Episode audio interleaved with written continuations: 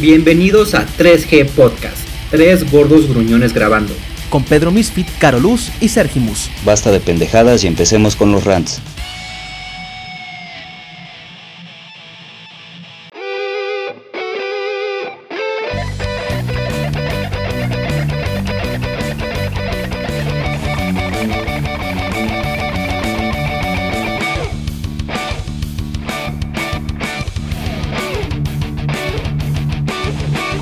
Hola, bienvenidos a 3G Podcast, un podcast donde tres hombres se reúnen para hacer aquello que mejor hacen los hombres, hablar de temas de los que no tienen idea, en esta ocasión con temática mexicana, patriota, libertaria, grito de dolores.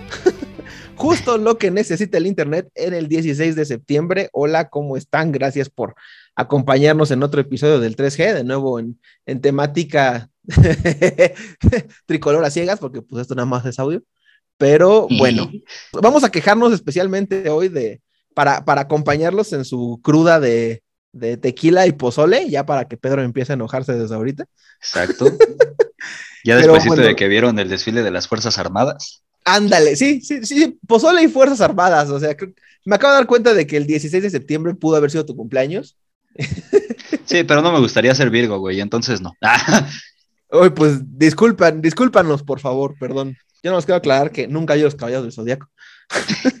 una, una vez más. Pero bueno, saludamos una vez a, a Pedro, alias, alias Kendrick Lamar con sombrero de charro. ¿Cómo estás hoy, Kendrick Lamar con sombrero de charro? Hola, pues yo, eh, pues aquí bien, emputado precisamente porque por todos lados se habla del pozole, güey. Pues ya como todos saben, no es un alimento que me agrade mucho y así, pero pues fuera de eso, bien. Recuerdo que esa fue como una de las primeras intrigas que tuve de, cuando te conocí, de, por qué no te gusta el pozole o por qué lo odias vehementemente. Mira, hay, una razón, amigo, pero la verdad es que eh, no, no, no la quiero decir al aire, ¿sabes? No, está bien, pero, sí recuerdo que la hay. Recuerdo que la hay. Que sí hay como una. Hay todo un sustento, no, no, no es de gratis. sí, exactamente. Y eso está bien. Pero bueno, también tenemos a Carlos. ¿Cómo estás, Carlos? ¿Qué tal? ¿Cómo están? Buenas tardes o noches para, o días. Para, para, rantear a ti que sí te gusta el pozole. Yo nada más quiero decir que si este episodio llega a las mil reproducciones, Pedro va a confesar el secreto del pozole. Todo lo dejo sobre la mesa. Va, va, jalo, jalo, jalo. Para, el ritmo que llevamos, trae bien chido, así como de dentro de siete años. Oye, ¿se acuerdan cuando dijimos lo del pozole?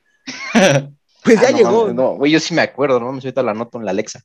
a huevo. Tu calendario que te compras en anticipación, tu calendario del 2028. Sí, a huevo, mi calendario del oh, Adviento. Como, ah, no inventes, la, siguiente elección presidencial ya pasó. Pero muy bien, muy bien, pues sí, vamos a platicar justo hoy de temática mexicanoide, así como parecido al del Día del Niño, a ver si, si, nos sale algo, algo parecido, porque ese episodio estuvo muy bueno. Pero bueno, ya para, para arrancar directamente, Kendrick Lamar con sombrero de charro, creo que traes un, un mini rant. Perdón, perdón, yo antes de que comencemos, nada más, ah, este, quiero mandarle un saludo a mi mamá que nos está escuchando. Ah, sí, sí, hola, sí, muchos, muchos saludos. Saludos, perdón por tanta grosería, la verdad. Ya no me acordaba, sí, ya no me acordaba del ataque de pena que nos dio a Pedro y a mí cuando nos dijiste que, prácticamente tu mamá se echó un maratón de 3G y no sé si, ay, por Dios. Nada, no se preocupen, digo, al final del día es la educación que ella me dio, no se preocupen. o sea, sí, con, si contigo, escuchando nosotros no, o sea, ¿qué tal que Si tú sabes que escuchas cosas peores en la casa, entonces no te preocupes. Te mandamos un abrazo. Muy bien, saludo aderezado de reclamo, perfecto. Saludo, saludo. Muy bien. pues ya, perdón por interrumpir. También me enseñó mi mamá. Adelante. saluditos, saluditos a, la mamá de Caroluz, claro que sí. Pues entonces, Kendrick Lamar con sombrero de charro, adelante, ¿de qué te quieres quejar el día de hoy? Esta noche mexicana de verbena popular. Uy, sí, arriba México y las brujitas. Ay, ay, ay, salsita. Este. No, nada más antes le quiero decir a la mamá de Carolus que yo respeto a todas las eh, madrecitas de México y siempre que miento a una madre no va ni hacia usted, ni a mi mamá, ni a mis abuelitas, ni nada. Eso, de las eso de las madrecitas de México incluye a Carlos. Ah, ya, perdón, lo tenía que Este güey. No, güey, no. fíjate, precisamente voy, voy a, hablar de un, de un pedacito y tal vez eh, caiga un poco en contradicción eh, con el rant que hice en el futuro acerca de los aliados. Ajá, sí, sí, sí, sí. Ajá, sí, y es que eh, tenemos un pedo temporal aquí, ya nos sentimos eh, volver al futuro, X-Men, días del futuro pasado. Kitty Pride, así es. Exactamente. Y bueno, hoy, hoy me voy a quejar de algo que creo que a todos nos toca, porque siento que que es un pedo yo creo que hasta sistemático, pero que no por eso deja de ser castroso. Y digo que a todos nos toca porque creo que la gran mayoría de nosotros, aunque sea una vez, ha hecho alguna de las mamadas de las que me voy a quejar, eh, sobre todo cuando estuvimos en secundaria, pero digo que también pues no deja de ser castroso porque pues llega un momento en el que te das cuenta de que pues vas creciendo, de que estas mamadas no están chido, que es pendejo y, y que pues que no se tiene que hacer, ¿no? Y para no hacerla tanto de emoción, me refiero a esta actitud pendeja que tienen la gran mayoría de los hombres heterosexuales mexicanos de soy llevadito y te tienes que aguantar y además tienes que aguantar las pendejadas que digo y hago, pero si me pones un límite o, se te aloca la caca, me voy a ofender y te voy a llamar violento y grosero. Y pues, güey, a ver, vamos por partes. Esto me caga, eh, en primer lugar, porque yo desde hace mucho tiempo, específicamente desde que entré al CCH, pues tomé la decisión de no ser así porque me caga y porque no le encuentro sentido hacer mal pedo con gente que apenas conozco y con gente con la que no tengo ningún trato e incluso con gente con la que ya me llevo de años. No sé, se me hace muy pendejo y siento que la mayoría de los hombres pues son así, como que eh, en el momento en que ven a otro vato piensan, a huevo, este güey tiene pito y también le gusta el americano y también le va a los pendejos patriotas y ya por eso puedo hacer mis bromitas machistas pendejas sobre la apariencia de los demás y no hay pedo porque es igual de imbécil que yo y si le digo algo ofensivo a su persona, no se tiene que ofender porque somos muy hombres y muy machos y matamos mamuts. Ay, ay, ay, qué mexicanos. Y pues no mamen, o sea, ¿de qué pinche pueblo venimos? Mamuts con salsita. Sí, exacto. y, y, pues sí, es, o sea, es como, pues de qué pinche pueblo venimos, ¿no? Porque al menos yo creo que del mío, ¿no? Porque aquí todos nos decimos buenos días, buenas tardes y respetuosamente nos mandamos a chingar a nuestra madre y no hacemos esas mamadas. Y pues también me caga porque siento que estos güeyes como que no agarran el pedo de que, menos yo, eh, no soy su amigo o, algo parecido, como para que me anden diciendo esas mamadas, ¿no? Y, y también como que no topan que existen límites de convivencia que se tienen que respetar sí o no o se van a la verga. Y de aquí sale como otro punto, porque al menos cuando yo estaba creciendo, como que estos límites no lo respetan estos güeyes y la parte afectada como que pues tampoco los quería poner, como que nadie, nadie rezongaba porque si se rezongaba pues lo tachaban a uno de mamón, de maricón, de puto y demás cosas que en esos tiempos se usaba para sobajar a la banda. Pero ahora que todos estamos llenos de odio y no estamos dispuestos a aguantar mamadas, pues ya como que ponemos esos límites, pero estos pendejos se ofenden. Y es como, hacen su mamada y uno responde en consecuencia algo como, a ver, pinche miserable, tú a mí no me vas a estar tratando como te dé la gana porque no te di permiso y te lo estoy pidiendo, por favor, pinche pendejo. Devuélveme ese lado o para ti todo momento de vida será de intenso dolor y miseria. Y pues se enojan. O sea, te pones asertivo. ¡Sé asertivo! Y después de que ellos estuvieron chingue y chingue, duro y dale con sus pendejadas, se ofenden porque, uy, oye, es que me hablaste feo, ni aguantas nada, es una broma, pinche violento. Y pues no sé, o sea, que se vayan a hacerle bromas a sus pinches nalgas. Y el tercer punto se desprende de aquí porque, pues como dije hace rato, eh, esta banda es la que dice que mata mamuts, que es de concreto, que son muy machos y aguantan el peso del mundo en sus pinches colas miserables, y que todos los demás somos unos sensibles que no aguantan nada como si debiéramos aguantar algo, y esto a mí se me hace muy contradictorio porque por un lado tienes un montón de pendejos que sienten que lo pueden todo, pero que se ponen muy sensibles cuando les dices, ni modo, hijo, hasta aquí llegó tu inteligencia. Y pues no entiendo por qué su masculinidad es tan frágil cuando se dan cuenta de que tienen que respetar a las demás personas por el hecho de ser personas y que nadie tiene por qué aguantar sus pinches mamadas. Y me cagan todavía más porque son los mismos pendejos que se la pasan quejándose del lenguaje inclusivo, de que ahora ya no podemos ser racistas y, de que la gente exija el mínimo pinche respeto que la gente se merece por default, son los mismos que dicen que está bien pegarle a tus hijos porque a ellos les pegaron y todo está bien, cuando claramente nada está bien. Y me cagan, me caga que son los mismos que dicen cosas como, hoy es que en mis tiempos boleábamos a mis compañeros en la escuela y todos aguantaban, porque esto demuestra que tienen el mismo nivel de empatía que una piedra y que no están dispuestos a respetar a nadie y que además nadie les ha acomodado la quijada de un vergazo bien seco en la jeta para que sientan el hartazgo de la gente que han buleado durante toda la vida y les aseguro que chinga a su madre la puta madre del yunque, que si alguien les metiera un putazo también empezarían de pinches chillones, porque así son. Y para cerrar, me cagan porque siento que es la misma bola de mecos que se la pasan quejándose porque la sirenita ya no es blanca y porque también han de ser de la misma tropa de la nostalgia tóxica de la que me cajé la vez pasada. Y ya, la verga, que viva México y pongan la rola de Maciosari, se acabó.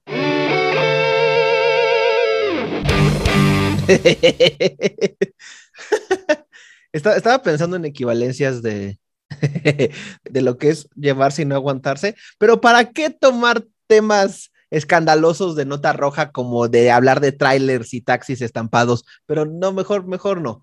Mejor ese ejemplo no. Al menos como los memes No. de, de la semana y así. Ajá, de la, la banda que avienta el tráiler, pero cuando lo empiezan a agarrar entre 10 tipos, ¡ah! ¡ay, auxilio! ya, perdón, perdón. Fue la primera imagen que, que me apareció en la cabeza. Pero, bueno, a ver, como, como yo estoy muy enojado porque hablaban de mis bien amados patriotas de Nueva Inglaterra, me voy a tranquilizar un poco.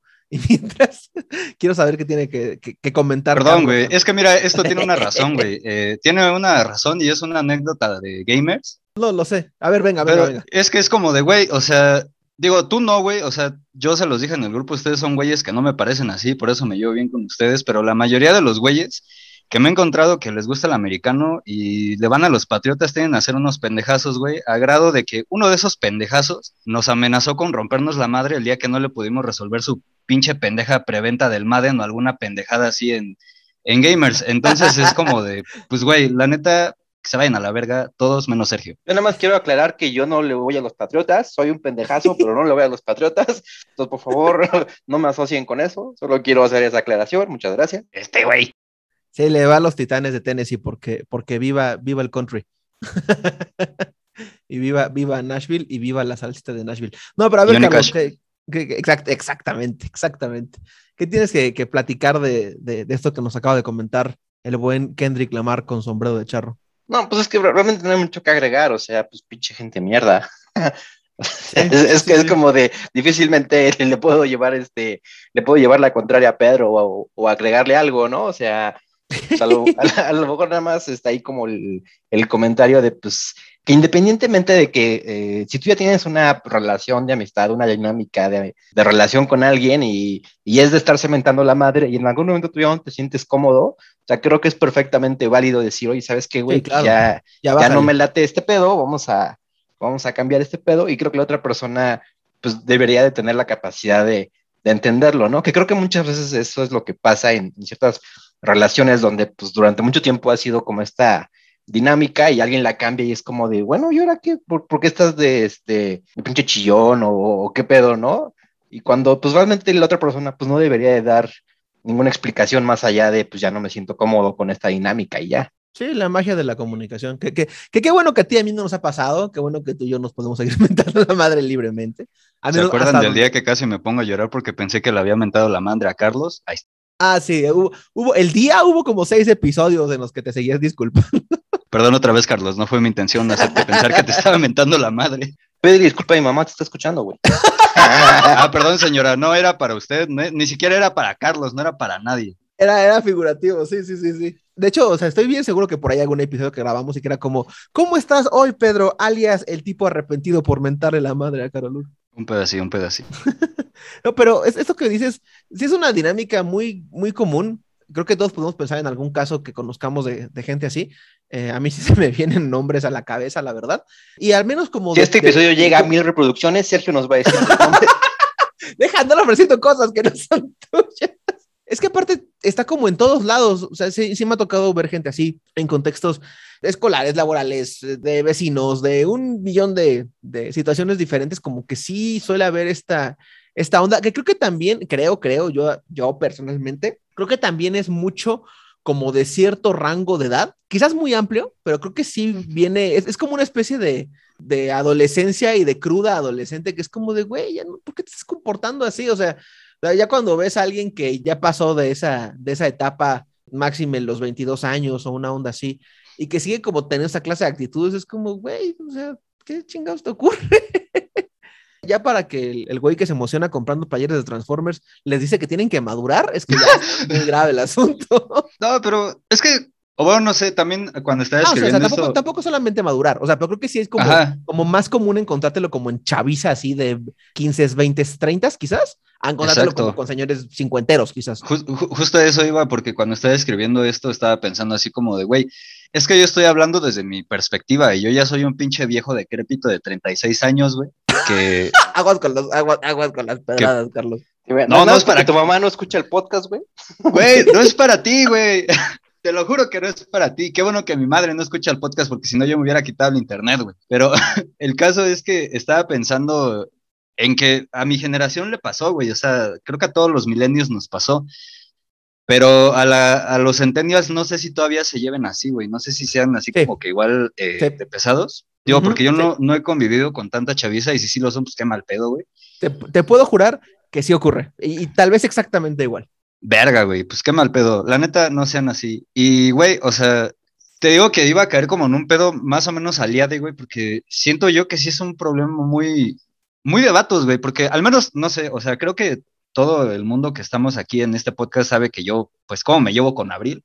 Y Abril y yo seguidamente nos estamos diciendo, ah, pinche meco, ah, pinche meca, y así es como de, güey, pues es que es como algo que ya acordamos, güey, pero tampoco hemos llegado como a esos extremos de, ah, cada que te veo te voy a meter un putazo, o ah, voy a hacer burlas culeras, mal pedo de tu persona y así, porque no sé, o sea, como que, pues a mí no me gusta hacer eso y siento que ella, por ser morra, güey, pues no tiene como que esa intención, pero con la mayoría de los vatos sí es como de, ah, no mames, este güey, y neta, no, no sé, güey, siento que está muy cabrón y siento que es muy mexicano, güey, y así. O inclusive también dentro del mismo acuerdo, o sea, como dijo Carlos, o sea, de hay personas que, que ya se establece, quizás no, no sé, un sienta uno a hacer un contrato firmado, pero que sí hay una, una especie de, vamos a decir, autorización por parte de ambas Ujú. personas, de así nos vamos a llevar, o sea, muy distinto a cuando es alguien que medio conoces, que no conoces, o que conoces bien y que un buen día te empieza a tratar así, no, o sea, cuando tiene que ser como una, una decisión Vamos, de nuevo, no un contrato firmado y sellado, pero los contratos no se sellan. Bueno, No, una- Depende. en, en Japón sí, güey, pero hagamos de cuenta que. Ah, gracias, sí es cierto, es cierto. Es- no sabía eso, por cierto, de que no, no tienen firmas sino sellos, eso está muy chistoso. Pero, o sea, que tiene que haber una autorización más o menos explícita de así nos vamos a llevar y tiene que haber un, un acuerdo mutuo. Sí, pero frente a si ibas- notario y todo el pedo. Ah, exacto, sí, exacto. sí, sí, sí. A la vale, el, el- el interventor de la Secretaría de Gobernación. Pero si no lo hay, independientemente de si la relación acaba de empezar, tiene años, no hay relación, ese tipo que está así eh, enfrente de ti en el transporte público, pues no está chido. O sea, y por ejemplo, ahorita que mencionas el caso con Abril, tal vez yo no llegué como a, como a decir directamente que he llegado a tener relaciones con amigas como en ese tono. Sí pienso en un par de casos que quizás iba más o menos por ahí, tampoco creo, creo que muchísimo, pero de nuevo, ese acuerdo existía. Entonces, pues creo que ese es el asunto. La cosa es que la gente va por ahí creyendo que hay acuerdos donde no los hay. Ajá, o, O que el Pues acuerdo simple- es una carta abierta a. Ah, te puedo decir lo que a mí se me antoja. Ajá, Ajá. exacto. Y así nos llevamos y te chingas. sí. Ajá, exacto. Y pues es el super clásico, te llevas y no te aguantas. Ajá, exacto. Y también a la creencia pendeja esta de no, es que somos hombres, güey, y así los hombres nos llevamos. Chinga tu madre también. Entonces, entonces, no sé. Que, que aparte Eso. encierra, encierra una hipocresía muy extraña, ¿no? Porque es de, ¿por qué ya no te aguantaste? Si a ti tú y yo nos llevamos, ¿por qué andas tal? ¿Por qué andas de chillón? Cuando pues, esa persona anda de chillón diciéndote chillón. O sea, es muy, es, es como un círculo muy extraño. Sí, es, es muy, muy contradictorio. Y pues amigos, amigos, amigos con O mayúscula, no sean así, por favor. Sí, sí, sí, sí, sí. Bueno, ahora hablando en nombre de la comunidad de los aficionados a los patriotas, no, no es cierto. No, también me llegó a tocar mucha, mucha gente de, de los Pats que sí es como, ay, chale. A ver, a ver, Carlos, a ver, te voy a ganar. Si este podcast llega a las 2000 reproducciones, voy a decir en quién estoy pensando, porque sí me viene a la mente como ejemplos de, de gente, tal vez no específicamente con lo, que, con lo que acabas de decir, pero sí conozco gente que le va a los Pats y que sí es como, chale, por gente como tú, tenemos el estereotipo de que somos de cierta manera. Pues sí, desgraciadamente. Pues ya saben, si quieren escuchar, pues pongan este podcast Sí. este, en loop un chingo de En loop, veces. exacto, sí, sí, sí, sí. Sí, no importa que no sea orgánico, así 24 veces en el día y ya con eso. 12 reproducciones y de ahí Sí. van poco a poco. Met- métanle sus bots. Ah, sí, exacto, exacto. Pero bueno, ¿quieres platicarnos algo más de esto? Kendrick Lamar con sombrero de charro. Algo que te No, pues faltado? nada, nada más que no eh, sean así. Si alguna vez se sintieron identificados con mis palabras y ustedes son los que empiezan de chillones cuando alguien pone sus límites, pues la neta ni me hablen. eh, y si los veo en la calle no los voy a saludar y ojalá Miguel Hidalgo no les traiga nada. Y así, Sí, abajo de su campana que dejan en su casa. a huevo.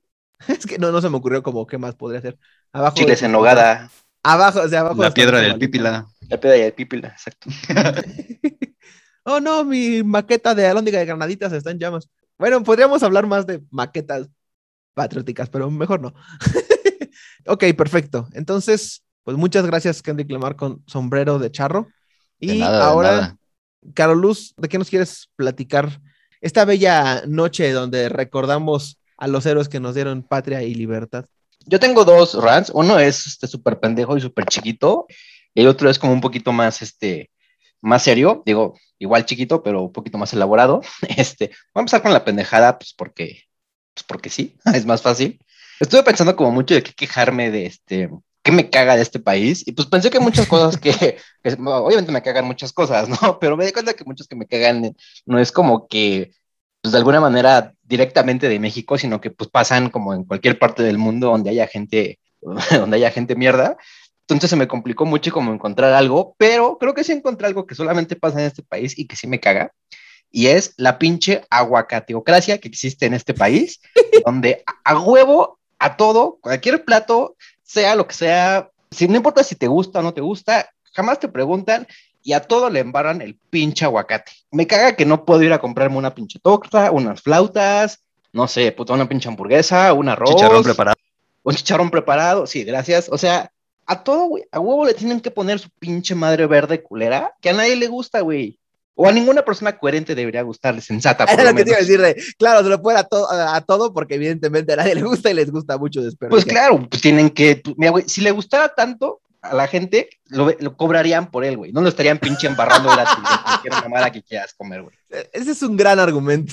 Entonces, pues sí, güey, o sea, pues la única opción en la que esa madre sale, pues es dándolo gratis, güey. O sea, ahí em, lit- literal embarrándosela todo. Y ya, me caga el aguacate. He tenido que, me, me he visto en la forzosa necesidad de mentir, güey, tener que decir cada que ordeno algo que soy alérgico al aguacate para que tengan tanta consideración y le...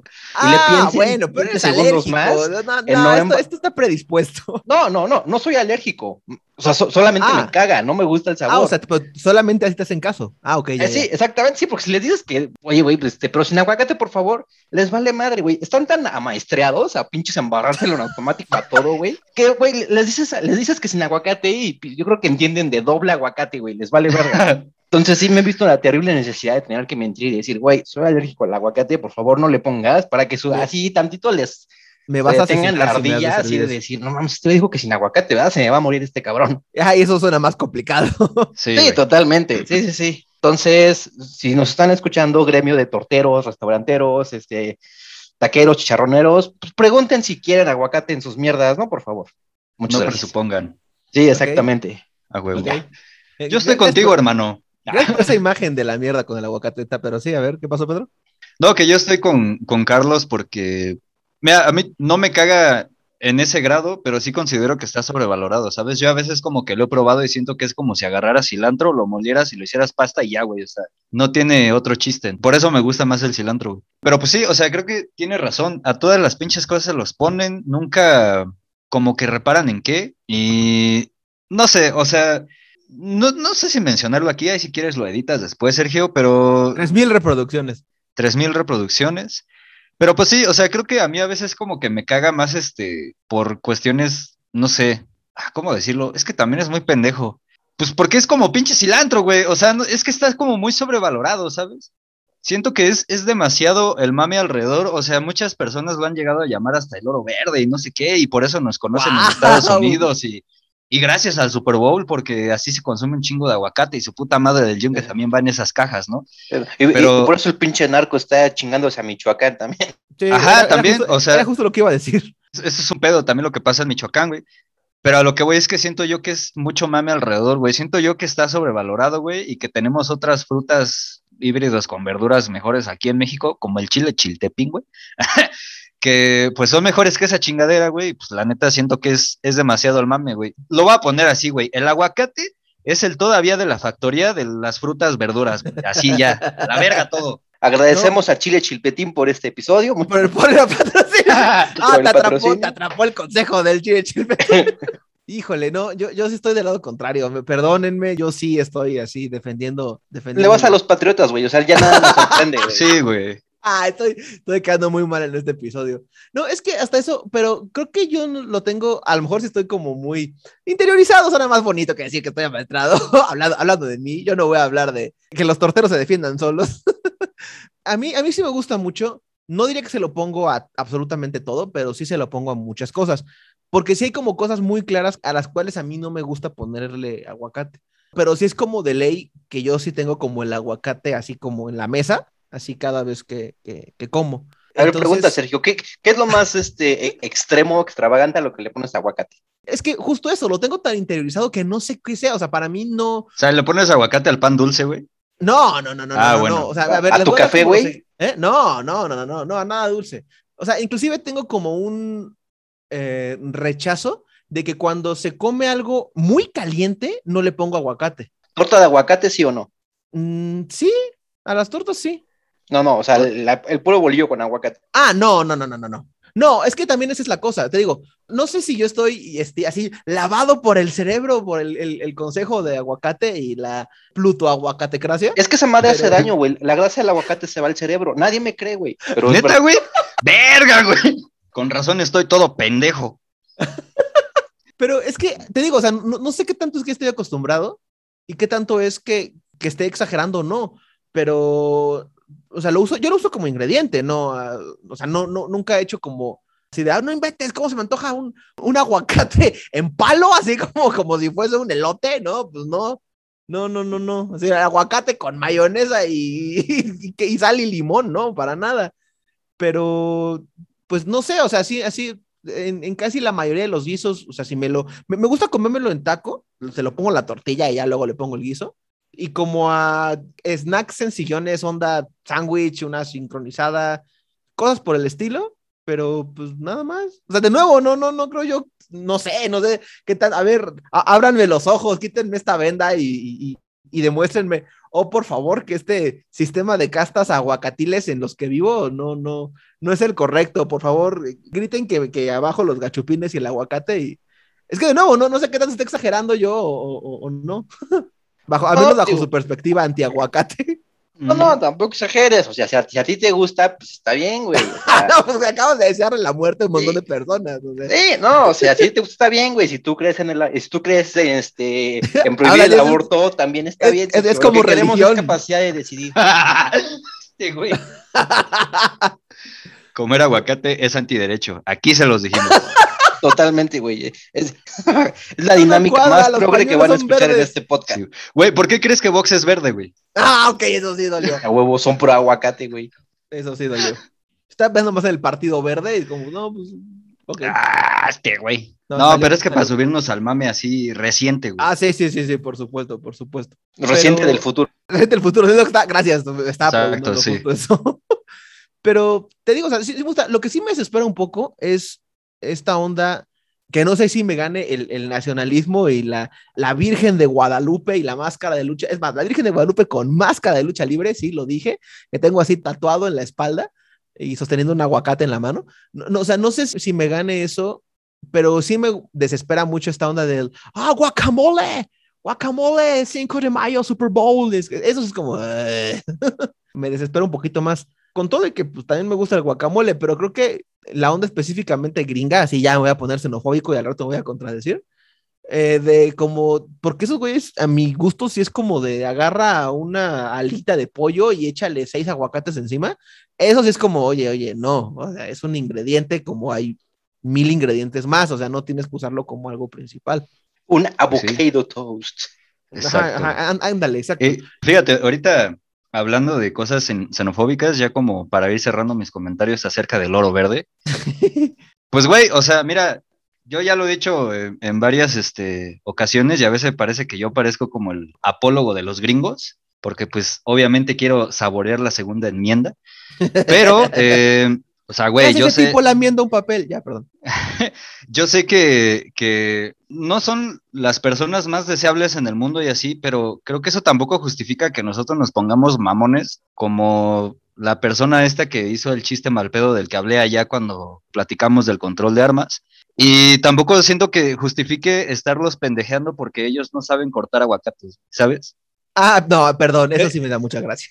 Mm, Mira, güey, es que, o sea, güey, para nosotros no es difícil, güey. Nosotros eh, nacemos aquí en México, güey, y lo primero que hacemos, así naciendo, güey, es agarrar Sí. un pinche cuchillo y Sí, cortar sí, un aguacate y hacer una salsa de molcajete, güey. O sea, para quien sea de otro país y no sepa, es lo que pasa en México cuando nacemos.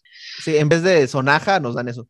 Pero sí se me hace como, pues no sé si mal pedo o algo, güey, que, pues no sé, o sea, la gente se esté burlando, güey, cuando los gringos no saben cortar un aguacate como si cortar un aguacate fuera ciencia cohete, güey, como si fuera lo mejor que le hubiéramos dado al mundo, güey, como si fuera lo mejor que como mexicanos podemos hacer, güey. Y no me imagino, güey, que si algún día yo voy a Estados Unidos a un gun range de Las Vegas y me estoy atorando a la hora de cargar un AR y los gringos se burlan de mí por no tener la cultura básica de cargar un arma de fuego, güey. Pues cómo se van a poner los pinches mexicanos de esta lado, no mames, es que cómo se burlan de nosotros, que sus pinches armas y no sé qué. Y pues no sé, güey, o sea, creo que es, es un poquito lo mismo, pero del otro lado, y pues no, como que no me late que el aguacate también sirva para hacer estas muestras de nacionalismo desmedido y pendejo, y así. Es que son las diferencias, ¿no? O sea, nosotros cortamos aguacate, eso güeyes cortan cartucho. Ajá, exacto. De hecho, es un gran símil por muchas razones, además de lo que acaba de decir Carlos, así como nosotros nacemos con el aguacate y el cuchillo en la mano, ellos nacen con, con- con el arma y el cartucho en la, en la otra. Y Mi además, sueño. Ah. Y, y- y- y además, lo chistoso que estaba pensando ahorita, pero, o sea, estaba pensando un argumento, pues ya me lo revertiste de una forma muy chida, que, que, que nosotros podríamos decirle a, a los gringos, ¿cómo es posible que no sepan cortar un aguacate? Si ustedes se la pasan comiéndolo así un montón y, y- y lo, y lo piden para que nuestro país se los lleve y cómo batallamos en llevarles aguacate y se la pasan comprando y ahora resulta que no lo saben cortar y ellos nos podrían decir exactamente lo mismo pero con las armas. Sí, sí, Ahora resulta que el mexicano no sabe de armas. O sea, todo lo que batalla Estados Unidos para fabricar y mandarlas, y ahora resulta que no sabes cortar cartucho. Hazme el favor. Sí, es un gran símil. Aunque también creo que es muchas veces los gringos como riéndose de sí mismos. O sea, también me ha tocado mucho ver como videos justo de canales como BuzzFeed y otras cosas de alta Ujú. cultura, que justo es como, como, ay, mira, no sé cortar y me voy a grabar y voy a Sí. subirme cortándome la mano y yéndome a urgencias. sí, sí, pues tiene que ver mucho con su humor súper negro que tienen. No, Simplemente. Todas las cosas que he estado viendo en Twitter de Estados Unidos acerca de chistes referentes a Saddam Hussein y el 9-11, güey, es como de verga, güey, no sé. Entonces creo que va más o menos por ahí de, Sí. pues voy a hacer chistes de mis propias desgracias, no como otros. sí, sí, sí, sí, exacto. Que igual, ya para cerrar, yo, a menos con lo que quiero comentar, igual y yo, yo estoy, o sea, vivo dentro de la aguatecracia, aguacatecracia, perdón, que también saludos a, Morgan, acá estar así eh, gritando, levantando los puños al aire mientras los escucha a ustedes, porque, o sea, yo me enteré gracias a él de todo el asunto que igual representa, de cómo el aguacate en su relación con el narco y las cantidades de, dinero que eso involucra y de, pues en general, crimen organizado en, en, la zona de Michoacán está bien, bien perverso. Y para usar las palabras de Morgan más o menos bien citadas, según mi memoria, de todo lo que me ha contado, creo que, creo que aún más que los narcos y el crimen organizado, lo que más me ha aterrorizado de lo que me ha platicado de lo que involucra la siembra del aguacate en Michoacán es que las tierras, irónicamente, eh, Morgan, por favor, corrígeme, esta es una bozada, que las tierras de cultivo pues realmente no están como tan, entre comillas, hechas para sembrar aguacate. O sea, es algo que más bien se ha ido forzando mucho. Eso le ha dado en la madre a los terrenos en cuanto a, su fertilidad y a su, a su riqueza, digamos. Y me ha contado de una práctica que, pues, me imagino no es muy extraña, pero esa es mi referencia directa, que es lanzar una especie de compuesto de plata al cielo para evitar artificialmente que llueva, porque eso le da la madre a los cultivos. Entonces, tal cual, o sea, no solamente estás metiendo con el ecosistema al punto de, pues, sembrar en una tierra que no es como apta para eso en específico, sino que estás llegando al punto de alterar, pues, el, el, clima, el clima porque no te conviene a ti y a tu sembradío. Y esto, y esto no estoy yo hablando del narco malévolo y su AK-47 de oro, sino del de sujeto que tiene su milpa y que vive de ella y que tiene su pequeña industria de, o su pequeña empresa de, de aguacates, y eso es lo que hace, o sea, esa es la práctica común, eso sí es aterrador. Pero después de este, de este golpe de regreso a la realidad, yo vivo más asustado por la tiranía del limón que por la del aguacate, porque yo he visto a mucha gente que sí no sabe comer con limón, mejor dicho, que no sabe comer sin limón y que le ha puesto limón a cosas que sí a mí me dejan boquiabierto y es como, no, esto no lo puedo creer. No compares, Sergio. eh, El limón te lo ponen para que tú se lo pongas, no se lo ponen directo a tu comida. Ok, es cierto. Sí, güey, y es eso, cierto. eso es opcional, güey. Sí, al final del día cada quien exprime su limón. Si no quieras hacer comparación. La neta, O sea, es además los, los pinches limones que dan en las taquerías están resecos, güey, entonces no, No, eso, eso me suena hasta más orwelliano, o sea, entonces estás diciendo que la tiranía del limón, tú aceptas estar en la tiranía del limón, eso está todavía más perverso. No, ¿por qué, güey? Al final no hay tengo la opción de tiranía. ponerle lavado de cerebro, lavado de cerebro. También es Eh, verde. ¿Cuál lavado, güey? chistes. ¿Cuál la- Eh, nada, nada, nada. No voy a perder mi tiempo hablando con un adorador del aguacate. Ok, ok. Bueno, si no vas a perder tu tiempo hablando de este tema, ¿cuál es tu otro rant? No tan pendejo, Carlos. Si Kendrick Lamar con sombrero de charro quiere comentar algo más. No, adelante. Ok, vas, Carlos. Ok, el segundo round ya es un poquito más serio, digo, tampoco está nada preparado, pero es sobre la increíble y muy humilde y acertada opinión, como siempre, de la influencia que tiene la Iglesia Católica en la política, ciudadanía y prácticamente en todo, eh, pues sí, la vida del, del país. Digo, sé que México no es el único país católico del mundo, pero sí me parece que en nuestro caso particular, eh, ha sido como muy característico la influencia y el poderío que ha tenido la Iglesia Católica y cómo ha afectado, en mi opinión, al México que fuimos, somos y seremos. Cuando estabas este, preparando concienzudamente este episodio del podcast, dentro de mi investigación logré encontrar unos datos como muy cagados, lo cual obviamente pues no es cierto, estaba leyendo un libro y justamente salió la información y dije, no mames, esto lo voy a utilizar. y es Ah, que... viendo un video de cultura colectiva que me salió. No, no, no, me, caga, página. me caga cultura colectiva, por cierto. Qué bueno que lo comentas, chinguen a su madre. No, no, estaba leyendo un libro como de historia mexicana, curiosamente, y uno de los puntos que me llamó la atención es que al momento de la independencia de México, digamos que de, la independencia hasta más o menos la mitad de, de la Guerra de Reforma, 1850, 1860, la iglesia tenía o era dueña de dos terceras partes de todas las tierras y propiedades del país. O sea, estamos hablando que prácticamente un tercio del país era entre ciudadanos privados y el Estado. Y que de alguna manera la recaudación que tenía por ley, incluso en ese momento la iglesia, era mucho más efectiva y mucho más alta lo que recibía y, percibía la iglesia a través del diezmo que lo que podía recaudar el Estado a través de impuestos. Entonces, lo que eso prácticamente generaba es que durante los primeros 30, 40 años de independencia del país, prácticamente había un Estado dentro del Estado, este obviamente siendo la, la Iglesia Católica, lo cual no nos sorprende que, sí, obviamente los primeros 30 años de independencia de México fueron los más difíciles en poder, por un lado, tener estabilidad económica, social, infraestructura, y por otro lado, el poder generarnos una identidad nacional más allá de ser criollos, mulatos y católicos. Entonces, creo que, por decirlo de una manera, creo que México este, empezó tarde la carrera, digamos, como en, en, poder convertirse en una nación, y empezando se disparó en el pie, ¿no? Entonces, pues vaya, creo que explica muchas cosas de por qué México sufrió tanto durante los primeros 100 años de su, de su existencia, cuando pues prácticamente ya habíamos empezado la carrera con una pierna rota, ¿no? Dentro de lo que también estaba leyendo en este libro es que cuando finalmente llega este, la guerra de reforma, ganan los, los liberales y se pronuncia la nueva eh, constitución del, del 57, digo que dentro de las que incluye pues todo este tema de separación de, de iglesia y Estado, este, la creación del registro civil, este, la ley Lerdo, la ley Juárez, etcétera. Digamos que cuando finalmente se, se, se, termina el Congreso Constituyente y se va a promulgar y se va a jurar la Constitución, la Iglesia Católica, los arzobispos, este, etcétera, padres, curas, bla, bla, bla, amenazaban a que a cualquier trabajador del gobierno, este, a cualquier este, funcionario, empleado, o cualquier tuviera persona que de alguna manera estuviera implícita con la, con la nueva constitución, que obviamente pues les quitaba poderes y les limitaba muchísimos de sus propiedades e ingresos, los amenazó con prácticamente excomulgarlos.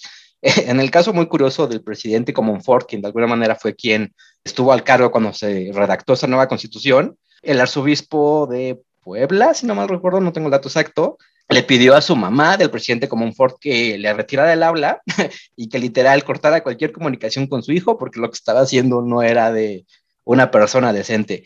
Entonces, pues vaya, o sea, no deja de emputarme y de parecerme de lo más ruin y, y, culero el, la virulencia con la que esta organización, de alguna manera, vaya, a lo que es capaz de llegar con tal de no perder su posición de poder, eh, en este caso, en la política y, y en México en esas en esas fechas, ¿no?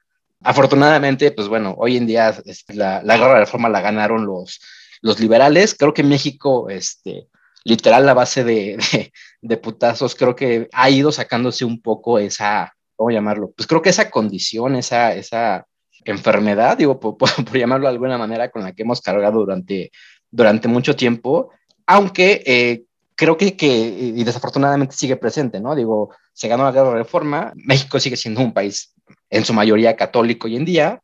No olvidemos eh, de alguna manera la guerra de la guerra cristera después de la revolución que igual costó n cantidad de, de vidas y bueno, llegando al día presente, pues no olvidemos por un lado todos los casos de este, pedofilia y pederastía que hoy en día pues, son escondidos, que son este, ocultos y que de alguna manera, pues vaya, intentan este, evitar que se, pues, que se den a conocer y donde no hay un castigo realmente para, pues, para estos perpetradores, por llamarlo de alguna, de alguna manera. Hace poco igual vi un, documental, bueno, hace poco un par de años, tal vez, donde, no me acuerdo eh, la cantidad exacta, pero era una, ah, en porcentajes era como un 30-40% de los ingresos que, tiene la Iglesia Católica a nivel mundial son utilizados para hacer lobbying para impulsar políticas contra el aborto, para no permitir este, la diversidad este, sexual, igualdad de derechos y matrimonio gay, o sea, digamos como todas esas políticas conservadoras, mucho del dinero que, que reciben es invertido, utilizado para fomentar pues políticas y campañas de este tipo. Y otra parte muy importante de ese porcentaje, de ese 40%, digo, no recuerdo el dato, pero una cantidad estúpida de dinero, es utilizada para poder pues como arreglar, digamos, todos los casos que tienen de, violación y acoso sexual dentro de sus, bueno, sí, dentro de su organización. Entonces, es una cantidad estúpida de dinero a, nivel mundial y de alguna manera, pues vaya, no sé, o sea, creo que es preocupante la cantidad de dinero que mucha gente invierte, a lo mejor sin saber que indirectamente, obviamente, incluso sin, sin, saberlo, pues están fomentando y propiciando este tipo de, de cosas. Y obviamente, pues toda la indoctrinación que pues la gente recibe dentro de, de, cuando están en sus ceremonias religiosas, ¿no? O sea, creo que lo hemos visto cuando eh, recientemente eh, la Suprema Corte finalmente decretó que es este que no se puede criminalizar el aborto. Digo, creo que la gran mayoría de gente que está en, en contra de esto es pues religiosa, católica. Entonces, pues vaya, o sea, creo que hoy en día, a pesar de que México es legal y políticamente un Estado laico, creo que es una influencia que hoy en día sigue muy fuerte, sigue presente y que en mi opinión sigue siendo nociva para el país. Y punto. Y que viva Satanás. no, no es cierto. ok, ¿quieres comentar algo, Kendrick Lamar uh, de Charro, o me arranco? Sí. Dale, pues dale, es dale. que, o sea, me llama mucho la atención que haga Carlos tanto hincapié en esto de la relación Estado-clero, porque, pues sí, como dice, o sea, creo que es algo que sigue como muy vigente, al grado de que, al menos yo en lo que tengo de memoria de presidentes de México, una de las primeras visitas de Estado que hace el mandatario aquí en el país, pues es al Vaticano, a que, a que el Papa y la Basílica de San Pedro le den su bendición. Creo que también está marcado en el hecho de que, pues yo, en lo que llevo de vida no he conocido algún presidente soltero o que no sea heterosexual o que no esté casado bajo los mandatos de la iglesia, como Dios manda. Güey, que o no que no sea mujer, ya. De... o que no sea mujer, güey. Entonces, este, pues sí, o sea, creo que es clara la influencia, es claro, y pues sí, o sea, creo que también como, pues, sociedad es algo que, que, que nos ha formado de cierta manera, ¿no? O sea, no sé ustedes, pero al menos a mí de chiquito, y recalco de chiquito, se me obligó pues a bautizarme, porque pues yo ni podía hablar cuando estaba chiquito, o sea, ya traía un cuchillo y un aguacate, pero no podía hablar. eh, y me bautizaron y luego se me obligó a hacer la... Llorabas esta... porque tú querías una 9 milímetros en lugar de... Ajá, exacto.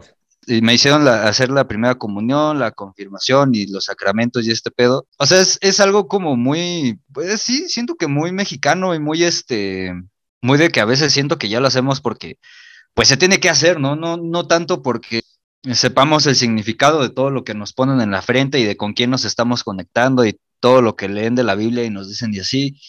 Entonces, no sé, siento que también es un pedo acá como, ¿cómo decirlo? Pues dogmático y pues en algunos casos, como en este pedo de los derechos, pues está, está culero, ¿no? Porque, pues no sé, o sea, ahí lo voy a dejar, está culero tanto a nivel gobierno como a nivel eh, sociedad, porque pues el hecho de que un grupo de personas decida qué vas a hacer o no, dependiendo de lo que ellos creen, y nada más porque sí, pues está, está ojete, y así. Ok, yo voy a tratar de como leer la lista de subtítulos que me aparecieron en la cabeza y no desarrollar los puntos porque si no voy a hablar tres horas. eh, igual, por favor, pónganme el freno si ven que ya me excedí, porque si no ya valió mi rant. Pero... Bueno, gracias por escucharnos. Nos Sí, próximo gracias. Bueno, entonces, ¿qué, qué tenemos esta semana en Subtónicamente? Eh, es que en lo personal, la onda de ser como profundamente católico y luego ser como profundamente anticatólico y luego ser como profundamente ya me vale madre ser católico o anticatólico, es como todo un asunto muy personal en mi vida. Entonces, eh, pues, pues eso. Entonces, es, un tema al en el cual no puedo como permanecer, pero sí, o sea, México al final siempre ha, siempre, desde su inicio hasta la fecha, ha marchado al son al que le dicta la Iglesia Católica, sea, sea poquito, sea mucho, sea marcando bien el paso, sea, sea eh, dando tropezones de repente, pero, pero siempre. O sea, es una influencia que, como dices bien, Carlos, creo que siempre ha estado ahí. Eh, siempre, siempre, siempre, siempre de mayor o menor medida, ya sea como el poder absoluto, eh, Estado propio o sobre el Estado, así en el primer siglo de, de existencia de, de México como Estado, o ya sea actualmente como una fuerza que va perdiendo, creo que poder a pasos agigantados alrededor del mundo, y y aún aquí en México, pero que aún es lo suficientemente gigantesca. O sea, que, que es como de, ah, pasó de ser titánica a gigantesca, como, ah, qué, qué alivio. y que aún tiene un montón de influencia sobre la población en su actuar diario y en su actuar mínimo. Y esto es como ajeno a las necesidades espirituales que cada quien pueda tener y a las decisiones espirituales que cada quien pueda tomar, que sí, creo que desde inicio, además de lo del aguacate y el cuchillo en la mano, creo que independientemente de lo que se decía con nosotros, el profesar o no una religión o una espiritualidad es una decisión propia, cómo se debe hacer y de cuál se deba elegir. Entonces, sí, fuchi, fuchi a la imposición. Sí, Eh, totalmente. Digo, perdón, aquí nada más, como dices, Sí, sí, sí, o no, sea, gracias, no, no, no, gracias, porque en serio no voy a parar. No, o sea, sí, a lo que voy es que, o sea, como tú bien dices, mi crítica no es que la gente quiera o no quiera ser católica, o sea, mi crítica es la influencia que tiene la Iglesia Católica en la injerencia política y social del país, no que la gente no pueda hacer o no ser católica. Sí, exacto. Aunque también ahí, ahí mi asunto, ahí ya es cuando se me, se me alborota la caca para estar citando a Pedro. Cuando es como, ok, sí es como la agrupación y la influencia, pero al mismo tiempo también es como la influencia chiquita y la influencia del párroco de la esquina, que a lo mejor no te está diciendo, o sí, por qué presidente municipal votar o no. Pero al final sí es injerencia, o sea, sí es injerencia como en la vida pública, aún en el, en el más pequeño sentido. O sea, que, al final sí está como el ejemplo de que de que además como de la influencia como máxima de leyes o, no leyes o reformas o no reformas, y pues con todo esto lo que ha estado pasando de la inconstitucionalidad de la, de la prohibición del... Lo estoy diciendo mal, ¿no? ¿Cómo es? Es como dos antis. ah, ya, de la inconstitucionalidad de las penas por aborto. Se me está yendo como la palabra clave. Es que no es penas. No, que es la criminalizar. Sí, sí, exacto, exacto. Que, que, la criminalización del aborto es anticonstitucional. Ahí está. Ándale, exacto. Bien. es, que son, es, que son, dos antis. sí, sí, sí. Son, son, dos cosas prohibitivas y me hago bolas porque necesito mis tablas de verdad. No, no es cierto, yo reprobé los logicados. Eh, perdón, Pedro, perdón, Omar. Entonces, o sea, a, además de, de, la influencia como máxima que tienen en, en el aparato político como más establecido, también es como a nivel de cancha, o sea, también tiene que ver con el, padrecito de la esquina y lo que pueda decir y lo que pueda ejercer dentro de las señoras que te encuentras en la fila de las tortillas y que te pueden de repente soltar algo horrible si notan que eres una persona que no es de bien, que no es amada por Diosito, que es indecente, como lo que ya habíamos comentado, ¿no? Si no eres heterosexual, si no eres un millón de cosas más, si eres madre soltera, esa clase de circunstancias. Entonces, o sea, creo que también es como todo este asunto en, en bloque y que al final México siempre ha tenido mayor o menor grado esta influencia dada por la iglesia, o sea, pues no la grapa, y el mejor ejemplo, ¿no? O sea, el inicio del movimiento independentista fue empezado por un sacerdote desde, desde ahí, allá. Eso, eso fue como la marca de, de, nacimiento, que lo ilustra muy bien. No que esa sea explicación, pero es como un, un ejemplo muy, muy claro y quizás muy bonito para, para. Pero había comentado también de que en otros episodios que un poquito 3G nace a partir de la influencia de, del Bully Podcast y de los Bully Magnets. Ellos tienen un par de videos en los que hablan de la historia del, perdón, de la Iglesia Católica Apostólica Mexicana como una escisión de la Iglesia Católica Apostólica Romana, justo a partir como una especie como de mini reforma luterana hecha en México, región 4, que salió bastante mal y que estaba como muy mal planteada desde el principio. ¡Viva Cristo Rey! ¡Ah, sí!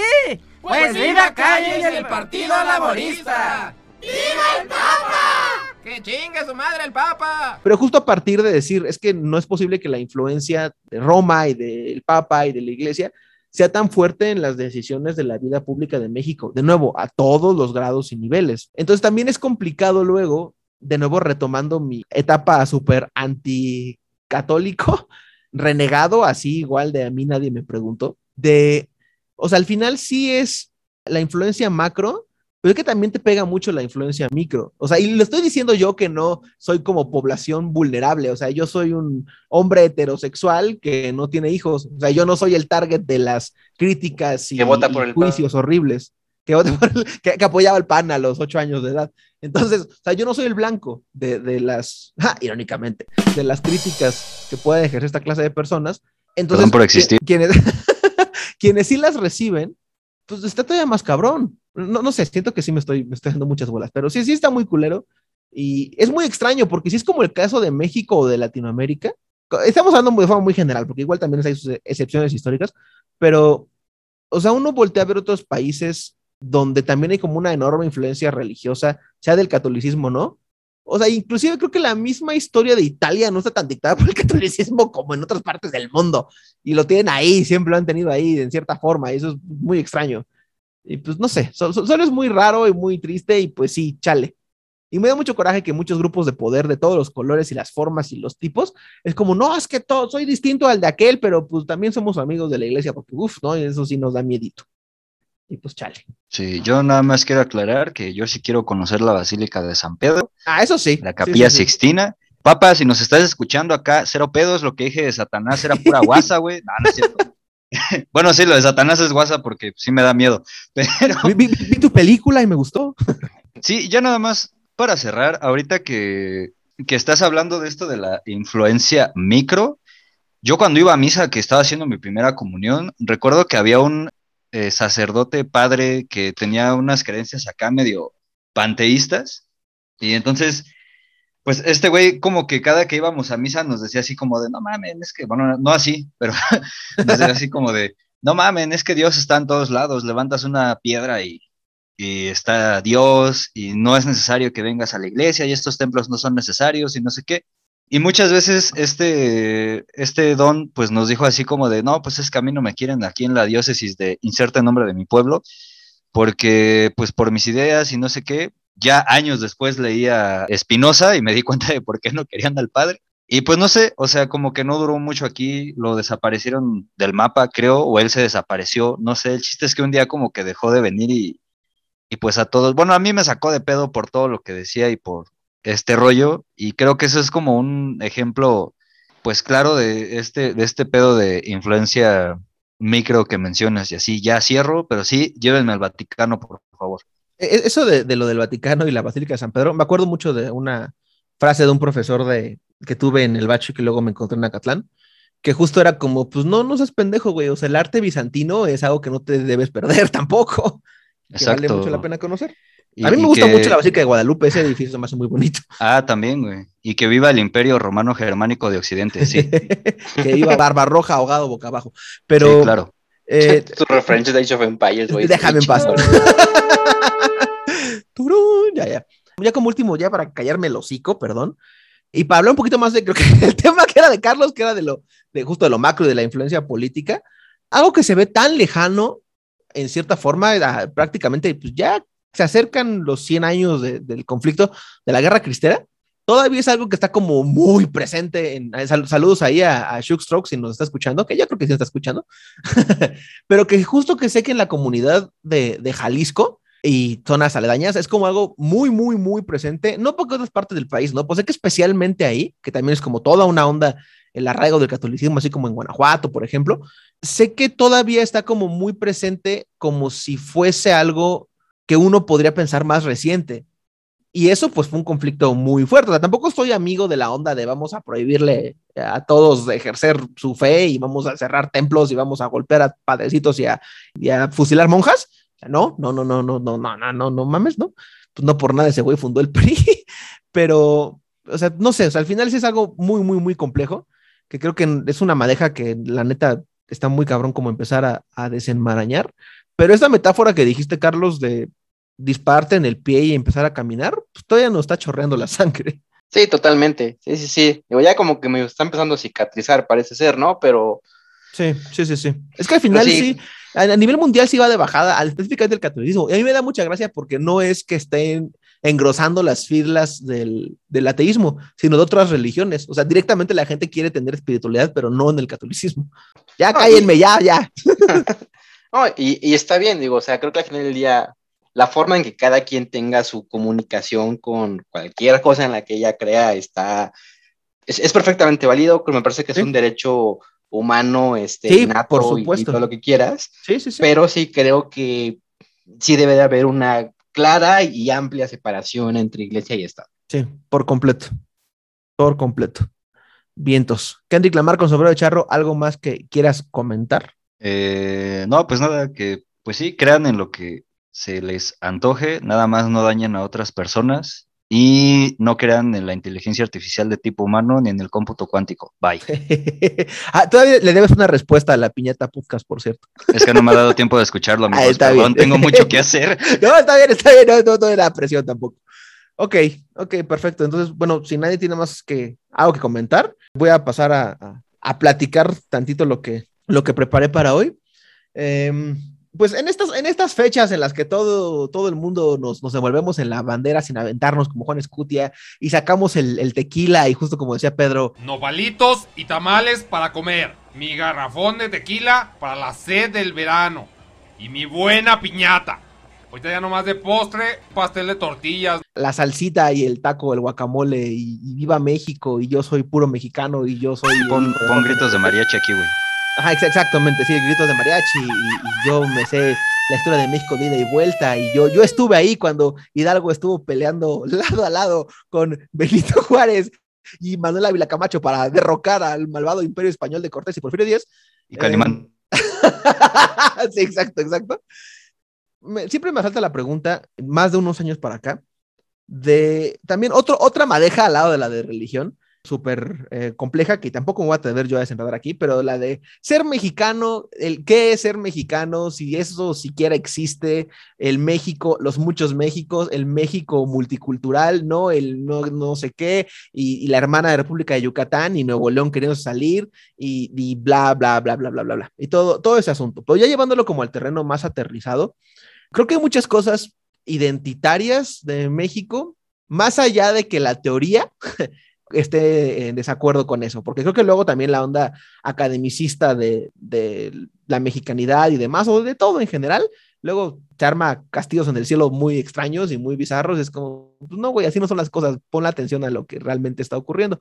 Luego voy a hablar un poquito más de eso, pero en el, en posiblemente más aburrido de la historia, pero, o sea, al final, nos guste o no, yo creo que para mucha gente, para la mayoría de la gente, al menos desde nuestra experiencia, nosotros tres viviendo en una zona eh, más o menos este, eh, similar, o sea, no estamos hablando del norte del país, no estamos hablando de, del sureste, no estamos hablando de las costas, etcétera, etcétera. Para mucha gente, el ser mexicano sí es la raza de bronce y el estadio azteca en, en, un partido de la selección mexicana y el sombrero de charro y el bigote falso el tequila en la mano y el, el, yo soy puro mexicano, el guapango de Moncayo y los, los paneos en slow motion de la Secretaría de Turismo.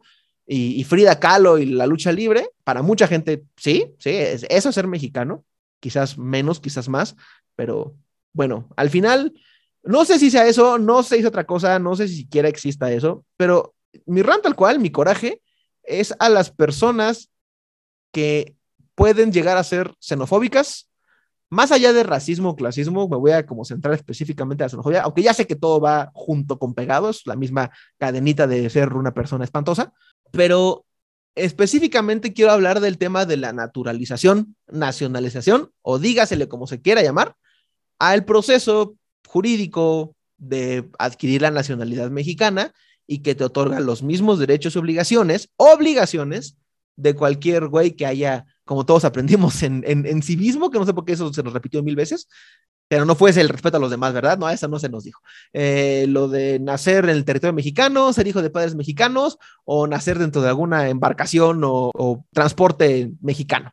Todo eso te vuelve un, mexicano así, de, nacido en esta tierra y otra vez gritos de mariachi. Y luego este, muchas personas ven feo o le hacen el feo o juzgan feo a quienes no nacieron bajo alguna de estas circunstancias pero aún así quieren llamarse legalmente al menos mexicanos, quieren tener esa condición reconocida con un papelito que lo avale, ya hablamos de burocracia, así como los otros tienen su acta de nacimiento, pues quieren, quieren eso mismo, quieren tener la misma condición de los otros. Y luego creo que, de nuevo, generalizando, el, grueso de, de los mexicanos somos muy hipócritas en cuanto al tema de la patria y demás se refiere y sobre todo en la cuestión migrante, que es algo que últimamente ha relucido bastante. Yo recuerdo mucho cuando las primeras veces que se hablaba de, de muros entre la frontera de México y Estados Unidos, que pues no fue Trump, sino en la época Bushiana y Arnold Schwarzenegger y demás y demás, de cómo es posible que se ponga esta línea, que se ponga la frontera, si somos pueblos hermanos, y cómo es posible que, que esta misma tierra se llame de otra forma cuando cruza esta línea invisible, y bla, bla, bla, bla, bla. Y como que todo eso se nos va al momento de ver la frontera sur. Se nos olvida de forma muy, muy, muy, muy cabrona. De nuevo, esto tiene muchas aristas, pero voy a tratar como de centrarme en, en eso. Y dentro de esta misma hipocresía, y que luego es como el, no, ¿cómo? ¿Por qué no le das trato humanitario a, los, a, mis paisanos cuando van a Estados Unidos y cruzar el río Bravo y atravesar el desierto y los polleros y la explotación y las visas cuando las condiciones del de nuevo de la frontera sur pueden ser como horribles, espantosas y mil veces peores para, creo que casos y ejemplos sobran, sobre todo recientes, pero siempre han estado ahí. O sea, que esto no se interprete como algo nuevo o algo que apenas está pasando por fuerzas políticas o algo, no, es algo que siempre ha estado ahí. Porque creo que es algo que está muy, muy dentro de nuestro ADN, de entender al extranjero como enemigo. No solamente como el que es diferente o el que es extraño o lo que sea, sino directamente como el enemigo. Ya hablamos en, episodios anteriores, esto sí no es el futuro pasado, de, de Patty nos estaba platicando de, pues, de su percepción a partir de, de cómo se juzga a las personas asiáticas que residen aquí en México o a quien tenga los rasgos asiáticos. Pero entonces, estas personas que suelen envolver a la bandera y demás, luego creo que lo hacen como justo en un ambiente muy septembrino, cuando en realidad y bajo los propios procesos burocráticos muy extraños, que allá más adelante vamos a juzgar, y a los cuales los voy a someter, el ser mexicano supuestamente involucra ciertas cosas. De nuevo, al menos en el aparato jurídico. Creo que un ejemplo de, de lo... Bueno, al menos, a ver, hasta ahorita, ¿quieren, ¿quieren comentar algo? Yo eh, va a parecer comentario de cierre, pero sinceramente creo que lo más mexicano que puede haber en el mundo es ser hipócrita. Y así. Eh, está bueno, no, sí, sí, sí, sí. No, no, no está mal, la neta. No, no sé qué tanto lo compartamos con otras culturas, pero sí es algo muy mexicano. Ok, pues como acabo de mencionar el caso de el pobre migrante que está intentando entrar por nuestra frontera sur y atravesar México o quedarse en México para buscar una mejor condición de vida. Pero también están otros casos que creo que reflejan también muy bien que no tiene que ver necesariamente con circunstancias de clase, que de nuevo va todo hermanado.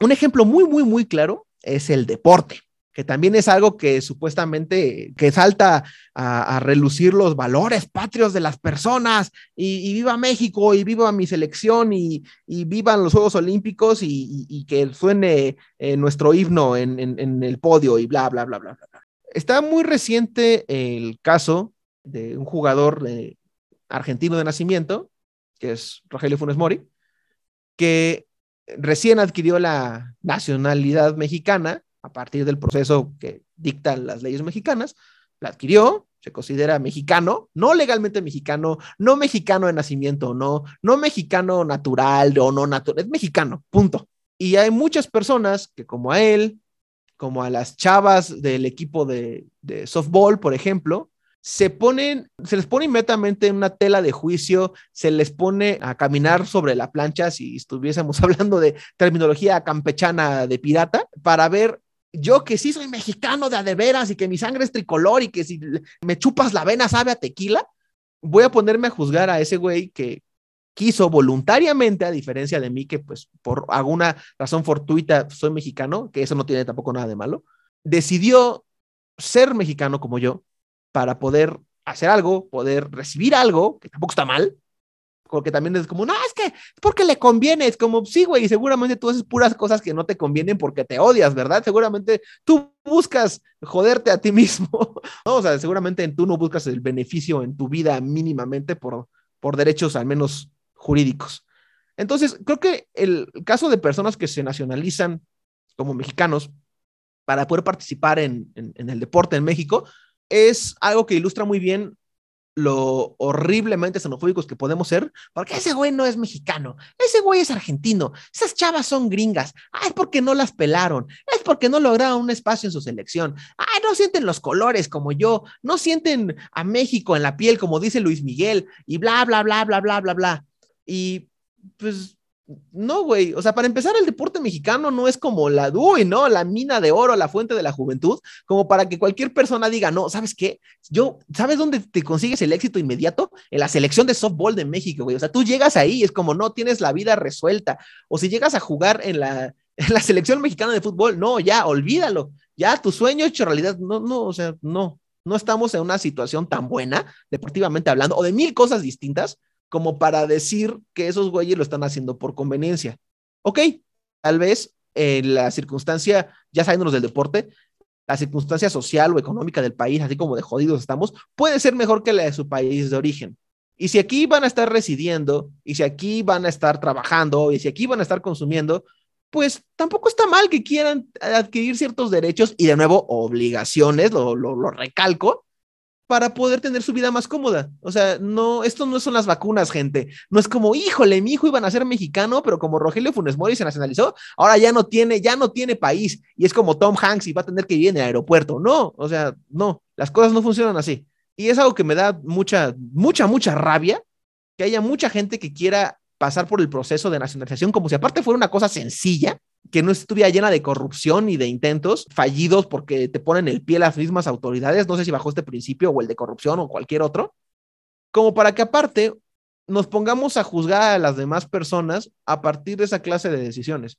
Yo soy muy, muy, muy fan de la frase de Chabela Vargas. A mí, e, e, eso sí es una cosa que, que, que como algo de México, que de nuevo no, no me voy a poner aquí a, a, desarmar el rompecabezas. No sé qué es México, no sé cuáles son sus límites en cuanto a eh, esencia, ¿no? En cuanto a, a, límites geográficos, bueno, igual tampoco lo sé, pero en cuanto a esencia, a la mexicanidad y demás, o sea, no sé cuál sea el límite izquierdo y el derecho y el de arriba y el de abajo y el de todo lo contrario, pero yo soy muy fan de la frase de Chabela Vargas de que los mexicanos nacen donde les da la rechingada gana. Eso a mí me gusta mucho. Porque creo que hasta eso hay muchos ejemplos que sobran de personas que no podría uno pensar que, ay, ¿a poco ese güey no nació en México? Porque pues justo dentro de nuestra misma interiorización, que esto se podría reflejar en otros casos, como por ejemplo la transfobia, que creo que es uno, muy evidente que, que me apareció mientras iba yo reflexionando a partir de esto, es algo que no te pones a, a, pensar hasta que te enteras y es como, ah, cabrón, yo no sabía. Y inmediatamente entra como este repelús y este rechazo. Es como, pues no, güey, ese rechazo es artificial porque te acabas de enterar que esa persona no nació en México, pero no estás pensando como no mexicano. Pero cuando te enteras que una persona no lo es, te, te, nace como este impulso por abrir tu bocota y empezar a decir cosas espantosas. Esto también nace a partir de que yo tengo un familiar, para no mencionar como mayor relación o nombres, en beneficio de su propia privacidad, un familiar que es extranjero hasta ahora y que ha batallado mucho por nacionalizarse mexicano. Muchísimo, muchísimo. y que me ha platicado, porque en algún momento yo lo ayudé o lo intenté ayudar a pasar su examen de nacionalización, a pues justo eso, a, a, probar, a pasar y no, es algo que no ha conseguido porque, de nuevo, mezcla de mi ran de la burocracia, es un trámite caro, es un trámite difícil, es un trámite donde te ponen el pie a cada rato y es un trámite lleno de corrupción, porque dicho por amigos y familiares de él, que ya se pudieron nacionalizar, dijeron, la única forma en la que lo logramos fue soltando lana. Y eso también es algo muy mexicano.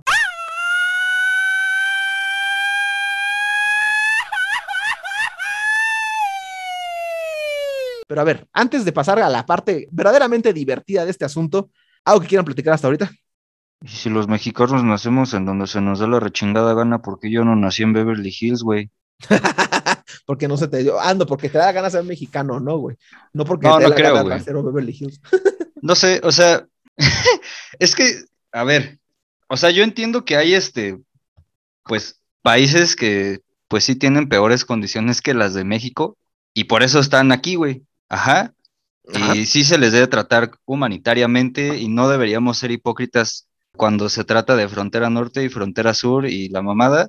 Pero luego, por ejemplo, ahorita que estás diciendo esto de que solo se han podido nacionalizar con lana y todo eso, o sea, yo que llevo toda mi vida siendo mexicano y que llevo toda la vida viendo eso, güey, que llevo haciendo corajes, güey, y llorando por todo ese pedo, es como de, güey, o sea, digo, a lo mejor es porque sí es mejor de donde vienen y todo el pedo, pero neta, México vale tanto la pena como para hacer ese esfuerzo, güey.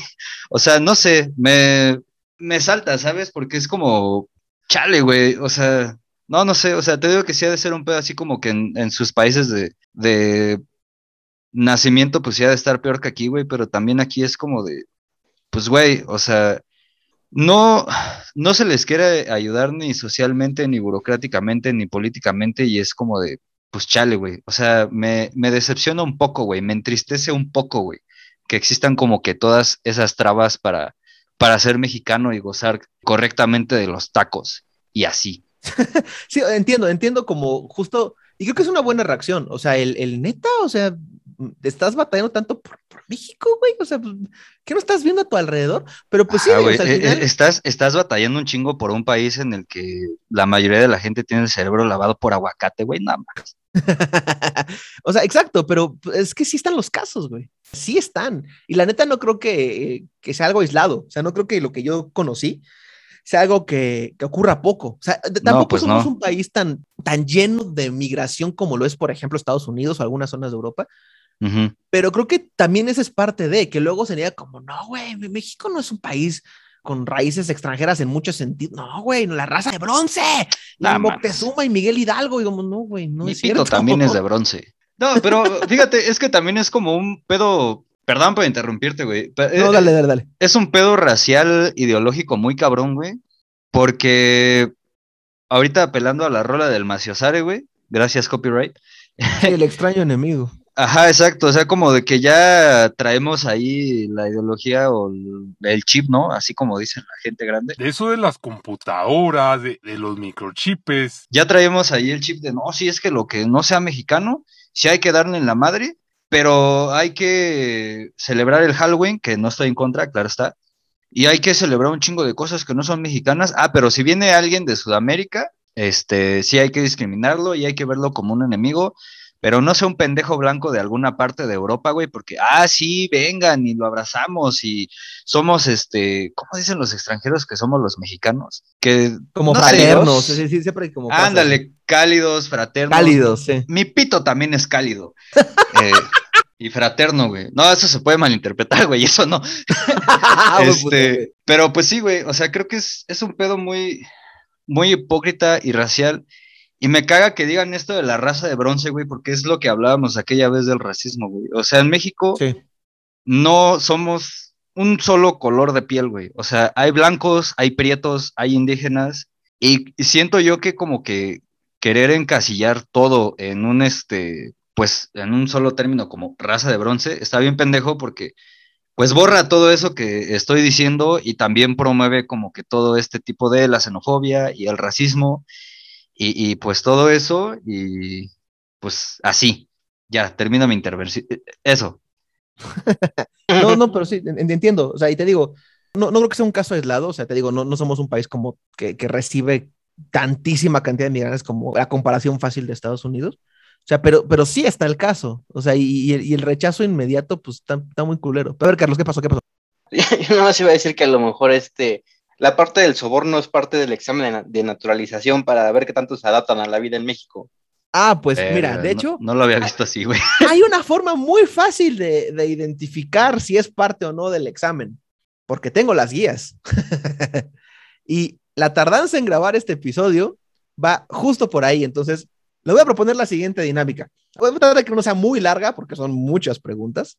No les voy a aplicar el examen completo, pero ustedes van a servir un poco como conejillos de indias Yo soy de Macedonia o Albania o alguno de los países que insisten en ser comunistas por ahí en Pero- la Europa del Este. a menos, o sea, más allá de hablar de esencias y demás, jurídicamente esto es lo que, esta es la base de lo que al menos la Secretaría de Relaciones Exteriores y la Secretaría de Gobernación consideran como parte de ser mexicano. Porque aquí también quiero ponerme en este asunto, o sea, aún jurídicamente, lo que es ser mexicano, o sea, oficialmente es algo más o menos así. Aquí voy a invitar a la audiencia a que se apliquen el autoexamen, que, que en este momento vayan así por lápiz eh, o por una pluma y papel o en su compu y que vayan respondiendo estas preguntas y que vayan sumando sus aciertos para ver qué tan legalmente, según el mismo examen que se le hace a las personas que quieren adquirir la nacionalidad, si son mexicanos o no. De nuevo, son muchas preguntas.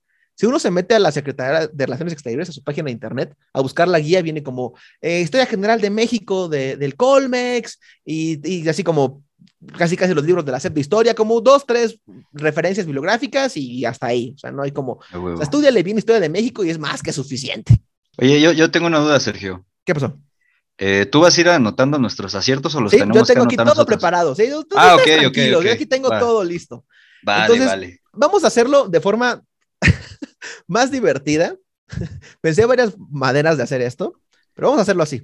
Ustedes dos van a empezar con 100 puntos. ¿Por qué? Porque nacieron en México y porque, porque el tequila, el mezcal y, Y la 100 salsita- mexicanos dijeron. Exactamente, 100 mexicanos dijeron. Así, así vamos a empezar con la música en este momento. Tenía duda de cuál iba a poner y ahora ya lo sé. ok, voy a empezar con 100 puntos. Por cada respuesta correcta, les voy sumando. Por cada respuesta incorrecta, les voy restando.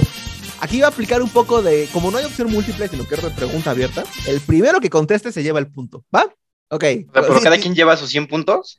Sí, yo, yo aquí los llevo, yo, yo aquí sumo todo. Ustedes no se preocupen, ustedes nada más preocupense en contestar y demostrar qué tan mexicanos son según la No, o, Secretaría o sea, lo que voy es que, o sea, es, es Pedro contra mí, no somos Sí, equipo exactamente, Ah, exactamente. ok.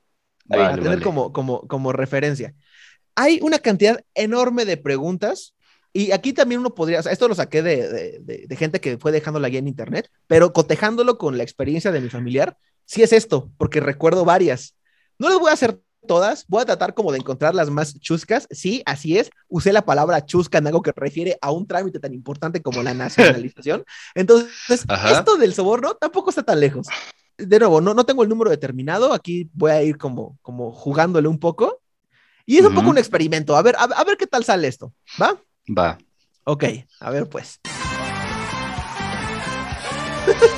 La mayoría son de historia, pero no, no todas. Verga. No, no, según la Secretaría de Relaciones Exteriores, tienes que saber esto si eres mexicano. Y también, bueno, eso lo voy a comentar al final. Espera, A ver, a ver, a ver. Ahorita nada más antes de que empieces, güey. Sí, Creo sí. que es como. Justifícate, como- justifícate. No, no, no, es que recuerda estos pinches este, exámenes del TOEFL y todas estas madres, güey, Ajá. que te preguntan así cosas súper mamalonas y de repente es como de, güey, neta, los hablantes nativos de inglés sabrán todo esto, güey. de nuevo, es, es que esto quiero que se entienda como lo irónico que es para todos lados. Lo irónico Va, va, que va. es que, que se entienda que esto es la esencia de la mexicanidad legalmente. Para, Sí, para nosotros mismos, para quien quiera adquirir la nacionalidad. O sea, es que neta es un desmadre esto. Es lo que quiero ilustrar. Ese es mi objetivo. No hay pedo, venga. Ya, la primera pregunta es lo suficientemente clara. ¿Quién dijo la frase, sin importar el tamaño de la ciudad o pueblo en donde nacen los hombres o mujeres, ellos son finalmente del tamaño de su obra, del tamaño de su voluntad de engrandecer y enriquecer a sus hermanos? Está la verga, güey. No mames. Pues Jesucristo, ¿no? Sí, no nos hagamos, punto menos para los dos. Ignacio Allende. O sea, pero o sea, esos son los exámenes, güey. O sea, no mames, ese güey era mexicano. cuando hablaste de los. no. cuando hablaste del, del esfuerzo de. Es este, güey. Ok, ok. A ver, a ver, a ver, a ver. ¿En qué año comenzaron las obras del ferrocarril? Así de abierto. Puta madre. 1854. Híjole, te fallaron por 12 años. Punto menos para Verga. No, pues ya ni pedo. A ver, a a ver, ver, a ver. la a que ver, a ver. sigue. Eh, a ver, vamos a poner una ahí. eh, más o menos. Imagen más venerada en México. La Virgen de Guadalupe. Contestó primero Pedro. Punto para Pedro. Muy bien. Eh, vamos a ver. Escuela de la época colonial para internado exclusivo para indígenas. A la verga. TikTok. No TikTok. sé, güey. San Ildefonso. No, San José de los Naturales, güey. Uh, O sea, pues, era un santo, güey. Dame medio punto. Eso es, lo, eso es lo que es ser mexicano, güey. Por Dios. ¿Cuál fue el monumento construido para conmemorar el bicentenario de la independencia y el centenario de la revolución? La estela de luz. Exactamente, punto para Carlos. Ya van empatados otra vez. O sea, eso es lo que uno lo define como mexicano, saber de la estela de luz. Nombre del partido político que gobernó durante siete décadas en el siglo XX. Free. PRI. Ok, punto para los dos. ¡Yay! Yo lo dije primero, güey. Nada, nada, nada, ni más. Ah, No, cierto, no, yo lo dije yo primero, güey. No, sí, es cierto, fue Carlos, fue Carlos. Ahí Bueno, güey. Da- da- da- Dásela, güey, dásela. Mira, aquí, aquí voy, voy a cambiar la pregunta. A ver, Ajá. mencione, aquí ponen un, dos, tres, cuatro, cinco, seis, ponen siete. Menciona tres volcanes del Estado de México. Volcanes en el Estado de México, güey. Hablan de siete, Popocatépetl, güey. En el Estado de México. Sí, sí, sí, sí, Sí. sí. Son parte del Estado de México, güey. Popocatépetl, Iztaccíhuatl. Y el Nevado de Toluca, güey. Sí, en efecto. Sí, Mira, sí. vamos a dejarlo así, ni, ni menos ni más, porque, porque no, no terminó Carlos y tú, Pedro, dijiste que no eran del Estado, entonces vamos a dejarlo igual. Pero dije el Nevado de Toluca, güey. Sí, cuarto de punto. Sí, a huevo. Ah, no es cierto. me- medio punto y medio punto, güey. Sí, Es a que mi huevo, es marcador, mi marcador digital no me da chance de hacer eso. Ah, está bien, güey. Está... No hay pedo, güey. A ver, em, menciona tres ríos principales de México. El Panuco, el Río Bravo y el Río Tula. Esa es, esa es tu información a partir de noticias. ¿Qué, güey? Pues son de México. No, aquí no viene, güey. No son los principales. Y un, y un mexicano de cepa sabe que es el Bravo, el Conchos, el Papaloapan, el Lerma, el Tijuana, el Colorado y el Usumacinta, güey. No, mal. Y el Amazonas, ¿qué pedo, güey? Sí, también, güey. El niño también faltó. ok, vamos a ver, vamos a ver, vamos a ver. ¿Quién fue Mario Moreno? Cantinflas. Cantinflas. Ok, Carlos primero, bien. Ah, ok, ok, ok.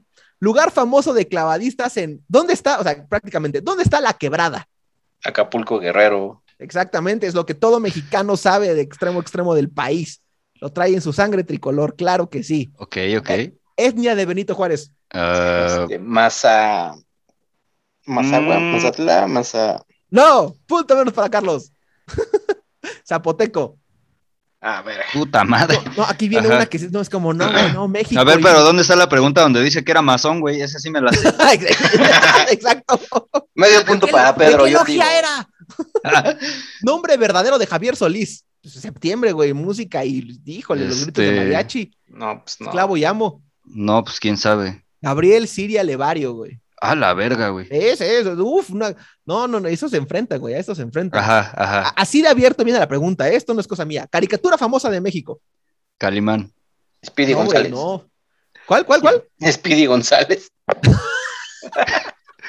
No sé, güey. Ah, Memín Pingüino, alguna Me duele valértela, güey. No, no, la familia Burrón, güey. No, Calimán era No de, mames, de, de Calimantaro, güey. No es mexicano como la familia Burrón, güey. No, no, mal, mal. Ajá. Verga. Eso está muy cabrón. güey. ¿Y eso es sí, pregunta sí, abierta también? No a ver, aquí, aquí viene, viene pregunta con jiribilla, güey. Tipo de A gobierno ver, de. México. Eh, República Federalista. ya iba a decir República. democrático, porque. Ya iba a decir República Parlamentaria, güey, pero ¿dónde puta está el parlamento aquí en México, güey? A ver, este es muy de primaria. A ver, menciónenme cinco productos que exporta México. Maíz, eh, maíz oscuro, este, Maíz, claro. eh, maíz ¿Maíz claro, oscuro? frijol, chile, limón, aguacate. Ahí está, ahí está. eh, Se lo voy a poner a Pedro porque pues al chiste sí, sí. Sí le intentó, güey. muy bien, muy bien. ¿Cuántos artículos tiene la Constitución mexicana? Un vergo. 127. No, no, y no, 136. Ah, mames. Que lo del Lumbergo sí podía funcionar. A ver, a ver, a ver, a ver, a ver. Así está bueno esto. a ver. ¿quién dijo acaso estoy en un lecho de rosas? Este. No, pues no sé, güey. Cautemoc, Carlos. punto menos. ¿A cuál Cuauhtémoc Blanco o el de los aztecas, güey? Cuauhtémoc, güey. Cuauhtémoc a secas, güey. Yo creo que a lo mejor. No mames, ¿a poco ya existían las rosas en ese Se lo, tiempo? dijo Arma- te lo dijo Armando Archundia acabando un clásico América Guadalajara. Ya, este güey. no, mira, otra vez, güey, lo que es mexicano, Frida Kahlo y Coyoacán. Nombre Ah, verdadero del famoso luchador mexicano conocido como el Santo. No, pues no. Rodolfo Guzmán Huerta. Ven, eso es lo que es ser mexicano, carajo. A Me llamo Romualdo López, pero luchando soy el pinche látigo cabrón. autor de la estatua ecuestre de Carlos IV, mejor, conocido como el Caballito. Tolsa. A No, no es huevo, cierto. bien, Pedro. Vientos, vientos, vientos. A ver, a ver, a ver, a ver. ¿Cuál? ¿Qué? Esto no es cierto. Oh, A ver, a ver. ¿Cuál es el nombre del chavo del 8? ¡Eso es ser mexicano! Roberto Gómez Bolaños alias el Chespirito, güey. O... No, güey, falla, ¿no? O sea, el, nom- el nombre del personaje. Del personaje, güey, que vengo a enterar No, pues no, güey. Mejor vamos a Brasil y les preguntamos eso. Rodolfo Pietro Filiberto Rafaelo Guglielmi. No, No, ¿Es en qué capítulo lo dijo, güey? No sé, güey. Eso no es canon, güey, Si no fueses mames. mexicano de ser, Eso no es lo, canon, güey. lo sabrías, güey. Eran de los que grabaron cuando ya no estaba Don Ramón, güey. Así ya no vale. Es como ver, las secuelas de Star Wars, güey, esas no cuentan. ¿Cómo? a ver, este. mm, ¿Cómo se le llama al dulce típico de Guadalajara en base a virotes salados? ¿Qué? Torta ahogada. No, dulce, dulce. Está dulce, güey. Le echas azúcar. No, pues no. Pirotada. Ah, claro. A la verga, güey. Ah, Esto es Yo pensé que esa madre era de Durango, de. Relaciones Exteriores. ¿Eh? Yo pensé que eso era de Durango. No, güey, no, no, no, pues yo no sé ni de dónde era. Va, va, va, va, va. digo, digo, claro que no, yo sé, soy muy mexicano, pues estoy aplicando el examen. A ver, Uy, sí. este, lugar más turístico al sur del país. Acapulco. ¿Chiapas? No, Cancún, malo, híjole, no, no. No mames, eso no está al sur, güey. Un verdadero, aquí dice, güey, si un verdadero mexicano sabría de Cancún y sus dólares, güey. Claro que sí. Güey, pues, lo- si agarras la, la altitud, güey, pues no está como que tan al sur, eso, no está al sur, güey. No, para nada. Está más arriba que la Ciudad de México. Pues, güey. Ah, a ver, está buena. ¿Dónde murió Ricardo Flores Magón? Pues en México, ¿no? En Kansas, Estados Unidos, al lado Ah. de Metrópolis y Smallville, güey. Eh, punto menos, a huevo, sí, claro que sí. Va, va, va. Un- Si un mexicano debe saber algo es de Kansas, por supuesto. A ver. Ah, ah, a ver, esta, a ver, eh, estás ganando y no debería, pero te la, te la voy a regalar. ¿Quién dirigió la batalla de Puebla y dio aviso a Benito Juárez del triunfo? Zaragoza. Sí. ¿A quién lo dijo que no escuchó? No, Yo, yo lo dije. Pedro lo dijo. Yo. ¿A qué, qué Pedro Carlos? Eso era para ti. Ah, estaba, estaba muy fácil, güey. A ver, ¿cuántas veces, fue preside- cu- ¿cuántas veces fue presidente Santana, uno de los némesis de esta patria?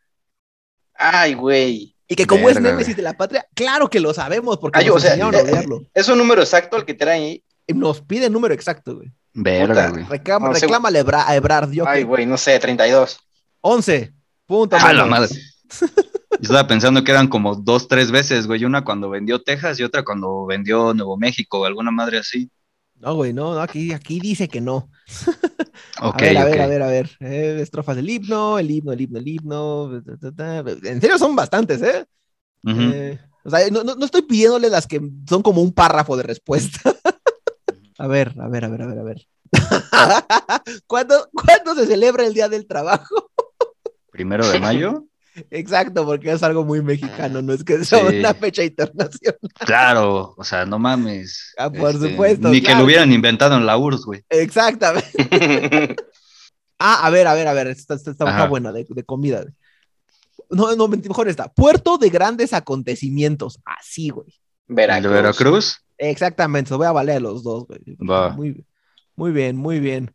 A ver, el caldo tlalpeño es originario de Tlalpan. Tlalpan. Tlalpan, exactamente. Muy bien, a huevos. a Ser mexicano, güey. Tú le preguntas a alguien de Sonora y te lo contesta. Por supuesto. claro que sí. Canción y baile más importante de Veracruz. El Eh, jarabe. Sí, el jarabe. No, no, no, canción, pero canción, así, nombre. Casi, casi te pide el copyright aquí. Puta Este. madre, el canción. No, pues no sé, güey. La bamba. Ah, no mames. A ver, a ver, a ver, a ver, a ver. Dulce típico hecho de amaranto que es de Xochimilco. Alegría. Exactamente, muy bien. Está bastante reñido. a es ver, que quiero ser mexicano, güey. ¿de dónde es la guelaguetza o baile de la flor de piña? En Oaxaca. Exactamente, a huevo, no mames, no, está bien, güey. Máximo representante del muralismo mexicano. Siqueiros. No, aquí dice que Diego Rivera, güey. es la- No mames, ese güey que ya, no- ya nada más porque pintó la ciudad. No, güey, aquí ahorita no, ya. Bueno, Es un, es un hecho de la Secretaría de Relaciones Exteriores, güey. No lo digo yo, lo dice la guía. ah, está bien, güey. Lo voy a valer nomás porque lo dice la Secretaría de Relaciones Exteriores y quiero mi visa, güey. Patrimonio. ¿Quién te dijo que el arte era subjetivo, Pedro? No mames. Sí. Patri- No, pa- está bien, güey. patrimonio inmaterial de México en cuanto a la música. El mariachi. A huevo, por supuesto. Muy bien, Carlos, a huevo. Famoso boxeador mexicano conocido mundialmente. Eh, el no Canelo. mames. César Chávez. Ya, Sí, exacto, no esta guía no está actualizada, güey. Es que quien la hizo estaba, no, es, es de la opinión que pinche Canelo y sus peleas pagadas, güey, no, sí, Julio César Chávez, exactamente, exactamente. va, va. Tú Que soy un pinche lo- inculto, güey. Tú, tú se lo preguntas a un Raramuri y se lo sabe porque es mexicano, como todos aquí, No, sí, por supuesto. a, a esa comunidad, este. Bueno, no En- sé, igual hizo un raro murió, güey, porque pues, Chávez Está es cerquita, sí. Sí, güey. Pero igual es Pero sí, ha- porque- habrá que preguntarle bueno. a esto, a estas personas que utilizan Eagle Pass para pasar de Chihuahua a Texas. Ajá, exacto, exacto, exactamente. Nombre de la primer Miss Universo que tuvo México. Lupita Jones. Exactamente, güey, a huevo, estoy orgulloso de que alguien aquí sepa de farándula. Muy bien, porque eso también es algo muy mexicano. Claro, güey. Yo sí leía eh, TV Notas, güey. Exactamente, esa es la bibliografía que viene en la guía para pasar. No mames, es neta, güey. No, no, pero sí me lo esperaría. Máximo galardón de la Academia Mexicana de Cine. El Ariel. Exacto, un detergente. No, sí, claro que sí, a huevo. Muy bien. Sí. ¿En, qué, astronauta par- en qué mexicano. partido le dio un putazo a Cuauhtémoc Blanco a, a David Faitelson? ¿En, en- en qué partido fue el que volaron sillas? En un clásico América Guadalajara. Primer astronauta mexicano en participar como especialista de carga en la misión STS-61B del transbordador Atlantis. Uh, no. Ah, no mames, no, no sé. Juan Rodolfo. López, güey. Rodolfo Neri. Ah, Sí, es, Ajá. güey, sí, así es. ¿Por qué fue conocida Frida Kahlo? Claro que sí, mi Frida. sí, de- de- Uy, México, México, siempre fiel. Por, por ser pintar, de por Trotsky. relacionarse con troscos. Dice, por pintura de autorretratos, todos lo vamos a dejar a medias. Lo vamos a dejar a medias. claro va, sí. va, va. A ver, a ver, vamos a ver, vamos a ver, vamos a ver. ¿Qué quiere? No, esta, por supuesto. ¿Qué quiere decir el nombre de México? Este, una chingadera ahí por la luna, güey. No sé. O a la mitad, una mamada así decía en la primaria. güey. Ombligo de Sí. la luna, ¿no? Exactamente, exactamente. No, no te voy a quitar punto, Pedro, porque hasta eso estuvo ahí. Eso, eso de en medio y el ombligo, eh, está Sí, bien, está bien. Se Muy entiende, bien, se bien. entiende. ¿Qué cultura prehispánica inventó el número cero? Los Los mayas. mayas. Exactamente, muy bien. Estoy orgulloso de que sepan de matemáticas, ya si no van a leer TV Notas, carajo. Muy Sí. bien. Saber de matemáticas, eso sí no es algo muy mexicano. No. Las posadas son fiestas privadas o vecinales que se realizan cuando, en diciembre. más específicamente. Del 15 al La- 25. Ah, huevos, muy bien. Bueno, sí, sí me la ganó, güey. Dásela. güey. Es que es una mamada. Bueno, ajá. Aquí como dato curioso, güey, yo la neta he ido como a dos, tres posadas en mi vida, güey. La neta siempre ha sido algo que me ha valido verga. Y en una me iba a agarrar a putazos, güey. Entonces, A ver, aquí, aquí es algo que qui- quiero que piensen que esto es algo que está inscrito en un documento eh, así firmado al margen y al calce de, de la Secretaría de Relaciones Exteriores, y ajá. que es a lo que se enfrentan los extranjeros cuando quieren nacionalizarse. En el habla popular de México, ¿qué significa marchante? Hola. Comprador en un mercado. Exactamente, muy bien, Carlos. Viene con el apéndice de que también se le puede decir al vendedor, cosa que yo nunca he oído. Sé, sé que es Ni al yo. comprador, no al vendedor, pero bueno, yo no sé tanto de México como la Secretaría. Me imagino que ha de ser ahí un pedo muy característico del idiolecto chilango, ¿no? Sí, sí, sí, sí. sí, Sí, Sí. sí. No, Sí, pues no, perdón no, por ser de provincia. güey. completo, güey. Tú le preguntas a alguien, así a alguien en Nuevo León y va huevo, marchante, eso lo digo todo el tiempo. Claro, güey. Claro. Saludos a Monterrey. Sí, sí, sí, sí. A ver, así de, de clara la pregunta, ¿eh? Para que no digas que, que es trampa, de que no quieren que te den tu, tu pasaporte mexicano. El porfiriato se conoce como una época de extensión de... ¿Vías? ¡Ah, ¿Ferroviarias? güey, muy bien, Pedro! Excelente, muy bien. Mira, contestando una pregunta que nos diste hace rato. En el cumpleaños se suele cantar en homenaje al festejado. Las mañanitas. Muy bien, has estado Ah, huevo, güey, no mames. bien reñido, muy bien. A ver, a ver, pa- pasamos, metemos la velocidad a esto, porque son un montón. Ah, fíjate, así de, de nuevo, de, detallado. Nombre de un famoso corrido, así como te lo estoy diciendo. Eh, las monjitas. No, güey. no. Pedro y Pablo eran hermanos. La, la, la, Este, la Adelita, güey, por Dios. la ¿no? suburban dorada, güey. ¿no? Contrabando y traición. Contrabando. Yo también lo pensé. Ah, no inventes. No, creo que esto, creo que esto sí es reciente. La Ajá. temporada de Sopilotes es una narrativa de, es una narrativa de la decena trágica. ¿Quién es el autor del libro?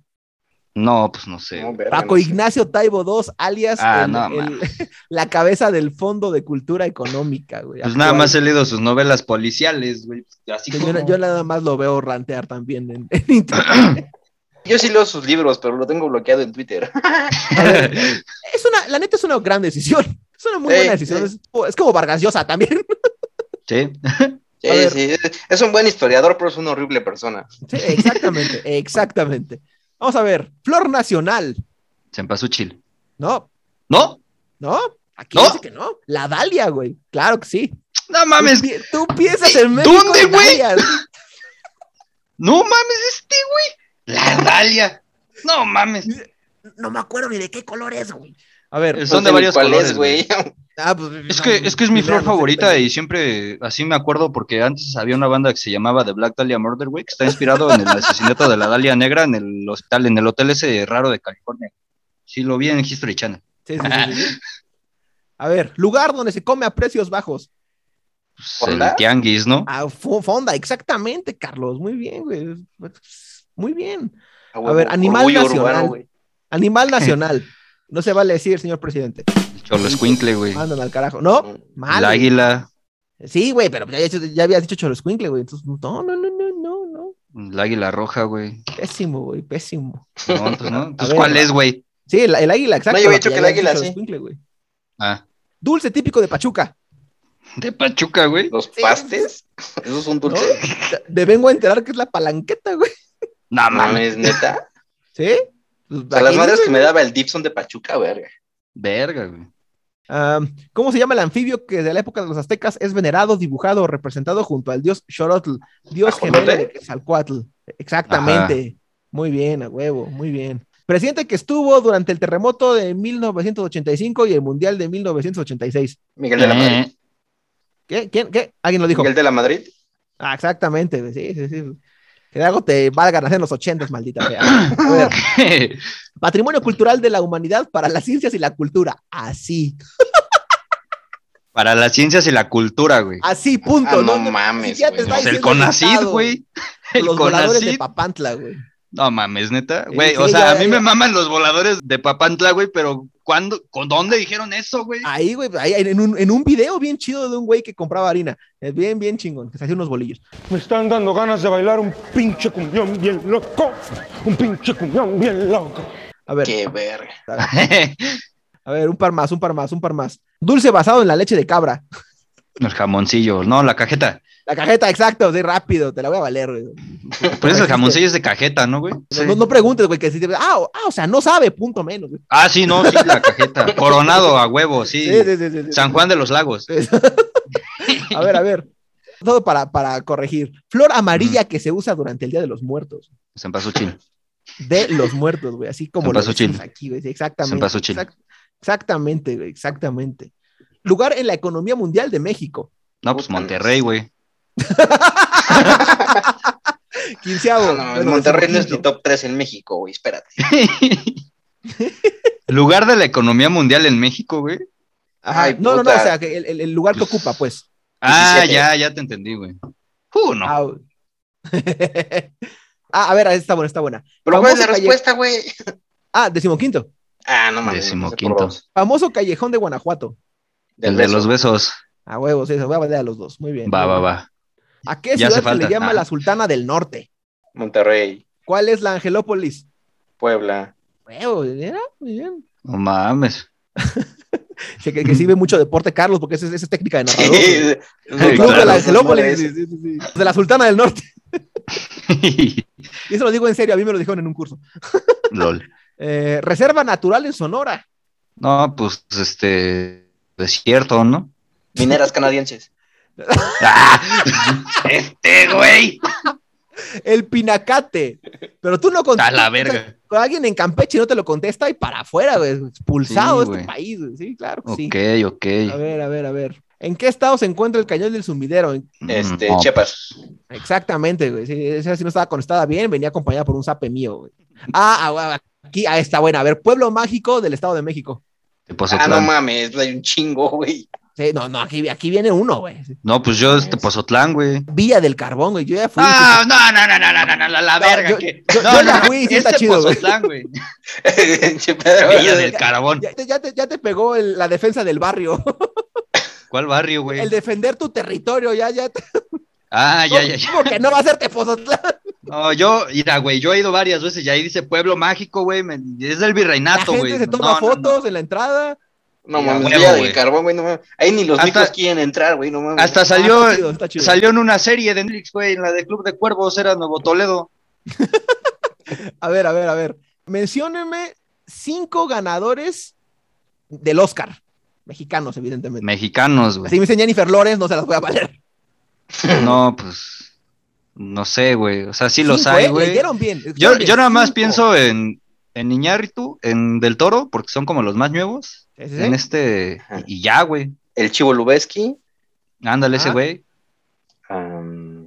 Este, María Félix, ¿no? Se ganó un Oscar, güey.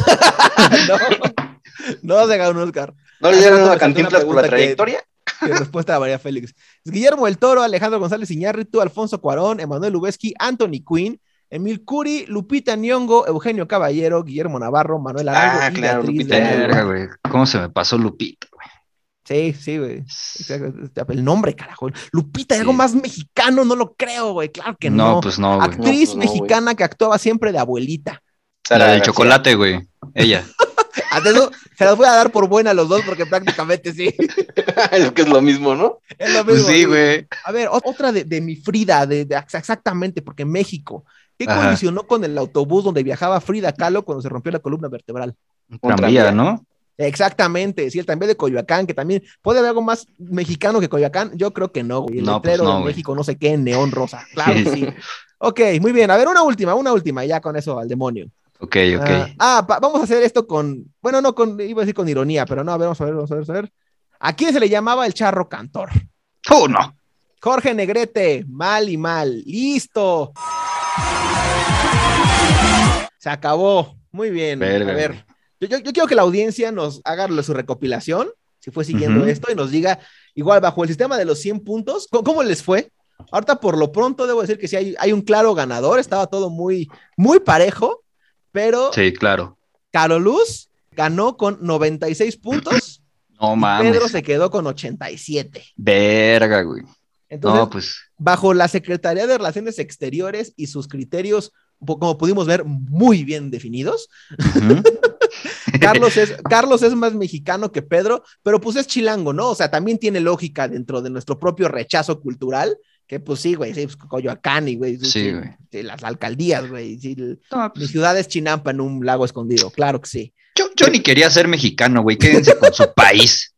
Ni modo, Pedro. Hoy te va a llegar el ICE a, a tocar a tu puerta, güey. a huevo. Pero el pedo es a dónde me van a deportar, güey. Sí, ¿Me como, es- explico? como isla, isla genérica número dos, así. sí. Ajá, güey. Ahí En, en- en mares fuera, ¿cómo se llama? En aguas internacionales. decir, en lo que decidimos a dónde te mandamos, güey, vas a estar un rato ahí en las Islas Caimán, güey. ¿Sabes nadar? No, híjole, No. primer problema, güey. Ahí en las Islas. Mujeres, güey. Sí, Sí, sabemos que no eres de un país tropical. Check. Porque los mexicanos sabemos nadar y pum, patada, güey. No, pues no. Abajo Pero- del helicóptero. Mira, a ver, o sea, ya, ya podemos hacer comentarios al respecto. Ya, venga, venga, venga. Güey, a mí me gustó mucho la, la, la actividad, güey. O sea, sí me sentí como en 100 mexicanos dijeron. Eh, evidentemente soy un pendejo, güey. Yo no podría pasar como mexicano si no fuera por mi piel prieta. Pero, güey, o sea, a ver, yo sé que pienso cosas muy idealistas, güey, que no va a pasar porque hashtag México, porque hashtag vale verga, porque hashtag, creo que casi todos los eh, exámenes de ciudadanía son así, güey. No sé, un día le voy a preguntar a mis tíos residentes en Estados Unidos qué, qué les preguntaron para ser residentes.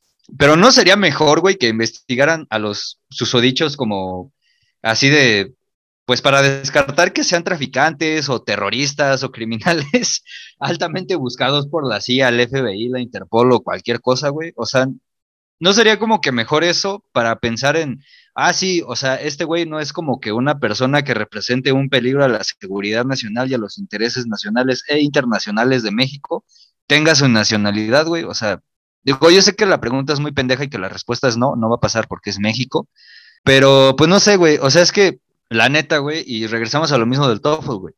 Yo siento que este examen, pues es un tanto ñero porque nos están preguntando cosas que pues nosotros no, no sabemos y que también son muy subjetivas, güey, porque creo que el, el ejemplo claro de esto es la pregunta del muralismo, güey. O sea, a mí en lo personal, güey, no me gusta lo que hacía Rivera, me gustaba más Siqueiros, güey, o me gusta porque pues, sigo aquí, pero pues, o sea, siento que para alguien que viene de fuera, güey, que tiene que estudiar rápido, que no tiene ni puta idea con México y que lo que más conoce es el chavo del 8 y los tacos, güey, pues, güey, o sea, la Pues ni el chavo del 8, ya quedó claro que nadie sabe qué con Ajá, esa güey. madre.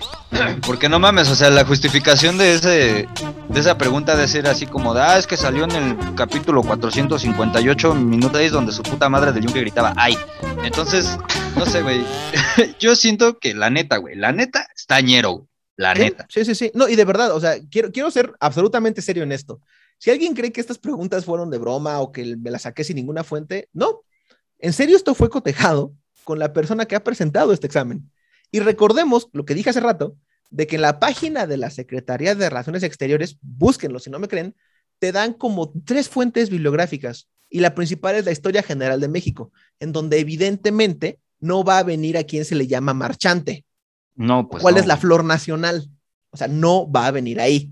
Y entonces supongo, no sé si esa sea como la primera experiencia, como lo que dijeron hace rato del soborno, sea la primera experiencia como de, ah, pues, pero esto no venía, o sea, tal cual. ¿por qué viene del examen si no lo vimos en las clases? Pues bienvenido a tu primera experiencia con la burocracia mexicana. O sea, Yo- neta, no, no sé si sea eso, pero chale. O sea, pero sí Yo siento, güey. Ah, perdón, perdón. Acaba, No, acaba. da- bueno, es que iba a comentar lo de que, o sea, al final tu pregunta retórica, como, como bien dices, o sea, se responde que, que, que no, pero es que sí es de sorprenderse, o sea, porque al final no estamos hablando de una nación, vamos, a, a la que le sobren recursos súper, súper maravillosa, que sea súper acá. Neta, no es como el sueño dorado de nadie, creo, el decir, no, es que yo quiero pasar el resto de mi vida en México, a menos claro que te pudras en lana, ¿no? Pero bueno, Ajá, exacto. Eh, o pero- que sea pero ruso o un pedo así, güey. Sí, o sea, pero yo estoy, yo digo, el, ca- el caso que yo refiero es de una persona que salió de su país por circunstancias económicas y que Ajá. llegó aquí, aquí hizo familia, aquí está, aquí trabaja y aquí todo.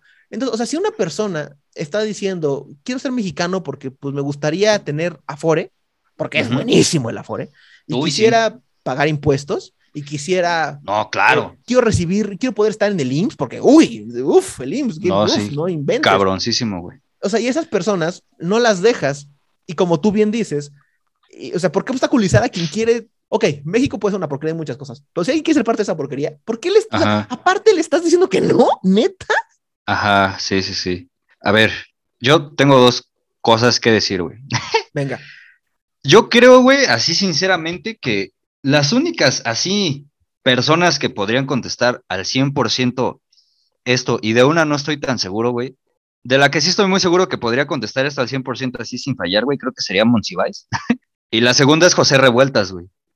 Sí, y de, de él como que más o menos lo dudo, güey, porque no he sabido tantas cosas de José Revueltas más que de El Apando, güey, y neta, pinche libro no lo lean, güey, o sea, está bien escrito, está bueno, relata muchas cosas que ese güey vivió en Lecumberri, pero es horrible esa mierda, güey. O sea, literariamente, estilísticamente y todo eso no, güey, pero lo que relata está de la verga. güey. Y otra cosa que yo tengo duda, güey, es si aquí en, en Los Méxicos existe un programa parecido al de los 90 días en Estados Unidos, de que, pues, güey, muchas personas lo han hecho, güey.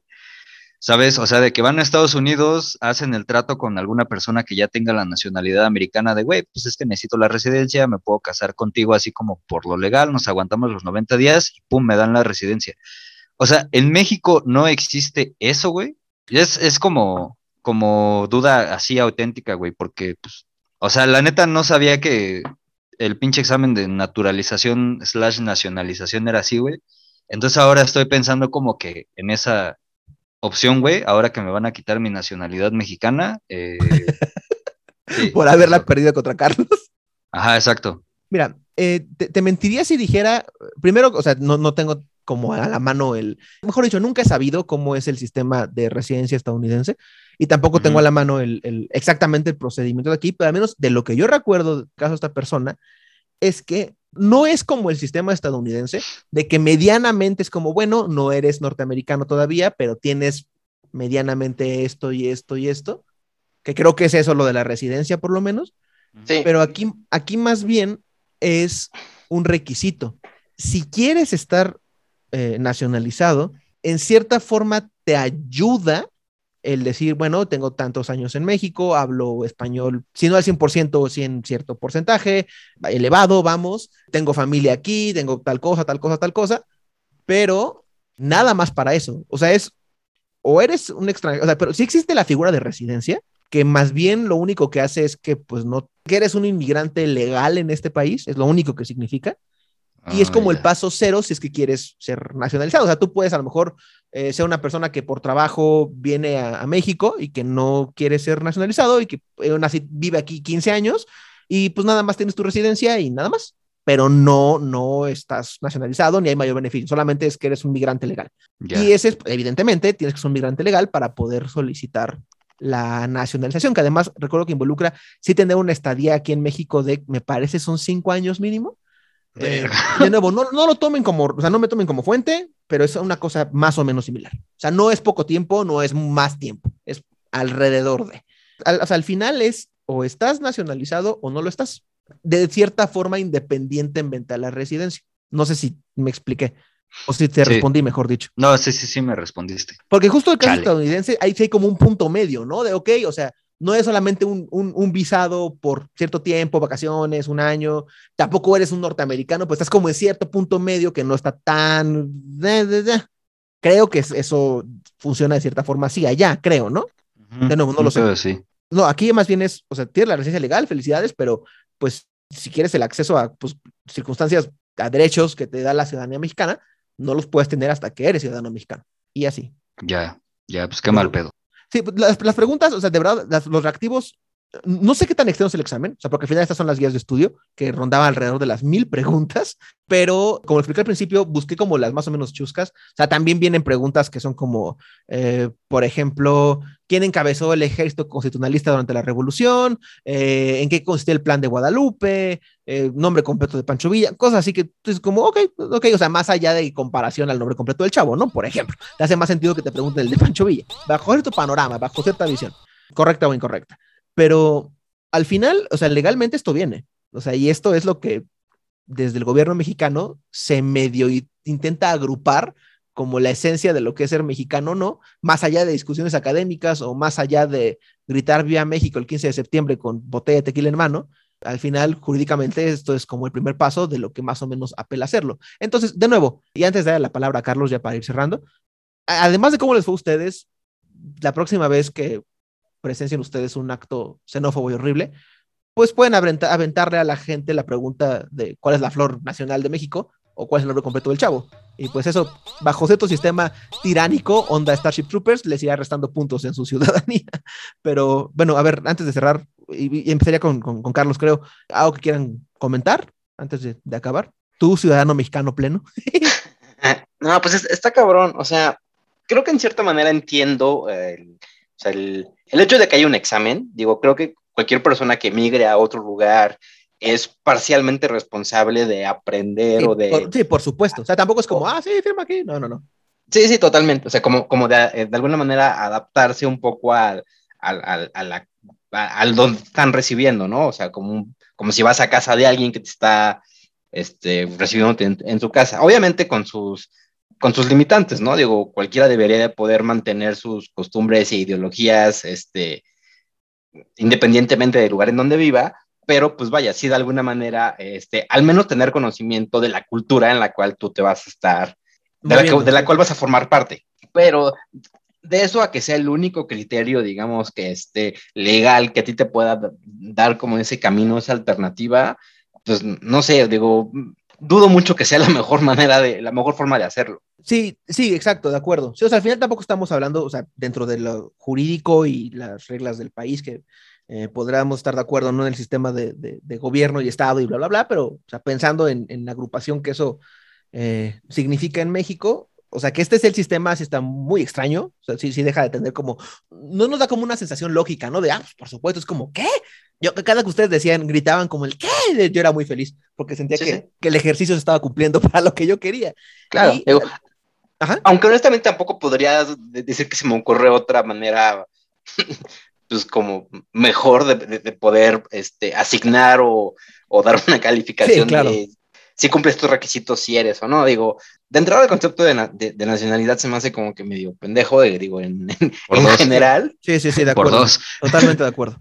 pero vaya, o sea, no, no, no, no sé. Sí, que, que- que no- que no quiero que se me tome aquí por un nacionalista y redento, no, al contrario, o sea, pero es justo pues lo irónico de todo el asunto. Claro, totalmente. Digo, la, la verdad es que el único requisito es pues, que la persona esté dispuesta a, a vivir en, en México en este caso y, de alguna manera respetar las mismas leyes que todos respetamos en este país, bueno, entre comillas, ¿no? Pero, este, pero pues no sé, güey, o sea, más allá de eso, pues no, no, o sea, honestamente no se me ocurre que otra cosa podrías como pues, evaluar o calificar para otorgar la mexicanidad o no, o sea, es, Sí, es- sí, sí, sí, creo sí. que es como un concepto difícil de, primero de entender y después de poder aplicar. Sí, pues justo no está resuelto como para que aparte lo pongamos en papel, ¿no? Pero creo que también ese es justo el asunto de cómo, eh, en cuanto a migración, tal vez estos pasos intermedios puedan funcionar. Puedes dar chance de que una persona que viva aquí, que trabaja aquí, que consume aquí, pues pueda tener beneficios que eso involucre y con la obligación de generar también ciertos pagos. O sea, de poder tener quizás más, más opciones más allá de tener que, que de tu vida y de tu salud o de tus fondos para el retiro tenga que depender si conoces el nombre del chavo. Es el mejor ejemplo. Totalmente. Pues Y también lo que quiero ilustrar con esto es de toda esta banda horrible que se pone a ver feo a los extranjeros y evaluarlos en torno a su merecimiento, por ejemplo, deportivo, y ver qué tan duchos son para contestar esta clase de cosas también. Pues sí. Y así. Pero bueno, ¿alguien quiere comentar algo más? Vaya. No, pues yo en mi mundo idealista digo que sí estaría chido como más hacer investigaciones en pro de la seguridad nacional. y pues nada, es que, güey, a, a mí no me gustan los nacionalismos y otorgarle el derecho y el A, a respeto llamarse así. y a llamarse así de lo que sea con base en una pinche pregunta pendeja relacionada con el chavo del 8, güey. O sea, no, no sé, güey, como que no... Como dice Carlos, o sea, es, es, es difícil evaluar el criterio, pero estamos de acuerdo que podría ser perfectible, ¿no? Perfeccionado. Ajá, güey. O sea, Pero está muy raro desde el principio. no sé, o sea, a mí en lo personal, para cómo está el mundo, me late más en pensar en cosas de seguridad nacional, tráfico, de muchas cosas, terrorismo y ese pedo, güey, que en que se sepa todas las pendejadas del chavo del 8, güey, pues es como, pues eso como, como pa' qué, güey, o sea, es que ni siquiera nos define a nosotros como mexicanos, güey, o sea, a mí en lo personal, güey, me caga el chavo del 8, me caga el pozole, la música de mariachi no es, es como mi favorita, me caga la música de banda, güey, muchas cosas que podrían Ay. considerarse Ya por eso ya te vas, güey, no te preocupes, ya quedó claro. Ajá, güey. Mu- muchas cosas que podrían considerarse mexicanos, como el ser fraternal, el siempre andar en la fiesta, el, celebrar y así.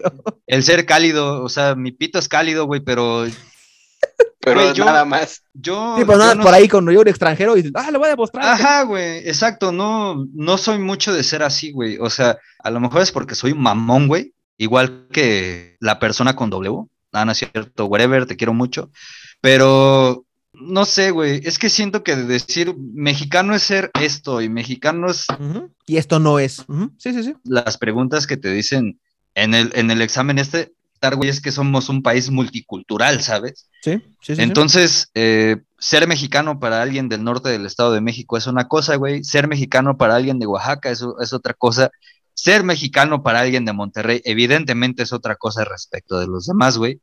Entonces, no sé, siento que el encasillarnos a todos por saber qué es un marchante o qué no es un marchante, güey, pues no, pues la neta está, está meco, güey, pero pues muchas veces no, no, no se puede ver, güey, porque otra vez la periferia, la centralización, el hecho de que el gobierno piensa que todos somos iguales, ta, ta, ta, ta, ta, ta, ta, ta, güey, entonces como de, pues, chale, güey, chale, chale, chale. Yo creo que chale sí es muy mexicano, güey. No sé si mis hermanos de allá de Durango lo digan, güey, pero pues así. No recuerdo bien, pero creo que en Chiapas no lo dice. No, pues Pero- entonces ya ni eso, güey, ¿sabes? Pero- vale verga, güey. Sí, o sea, justo, justo yo quería esto. O sea, quería como despertar tantito esta reflexión de lo raro que es pensar todas esas cosas, como para que banda que va por la calle camino a su trabajo, pues de repente reciba un grito o con lo mal que me cae Funes Mori, por ejemplo, Pues eh, sí. por razones que no tienen nada que ver con, con su nacimiento o con nada de, sino por, ¿por qué me cae mal él. Así como me cae muy mal el chicharito, no lo puedo ver en mi pintura, por ejemplo, para hablar de algo muy mexicano. Que me extraña que no vengan preguntas del chicharito, por ejemplo. Pero Sí, bueno, güey. que justo que banda que pues va viviendo su vida en ese territorio bajo lo raro que es todo esto, de repente sea juzgada a partir de ello. Bajo, de nuevo, estamos viendo el desastre que es. El, el- el- fijar lo que es y lo que no es y el cómo debe ser y lo que y el permiso o no de serlo, como para que por pura xenofobia se venga a atacar a alguien. Exacto, exacto. Pues muy bien, entonces, ¿nadie más quiere comentar algo adicional? Yo, este. Sí. eh, sí, Departamento de Homeland Security, eh, NRA, si les interesa, ahorita que ya me quedé sin nacionalidad, sí. eh, tener a alguien fui muy que, feliz porque dije aquí va a salir un buen, un buen chiste. Ajá, si les interesa a alguien que sea pro armas, que esté en pro de la segunda enmienda y todas esas cosas que pues a ustedes les gusta, digo, que aquí diga no a comer, pues, que diga no a comer aguacate, pero sí a lamer la segunda enmienda. Aunque eso del aguacate Exacto. amor te resta puntos, ¿eh?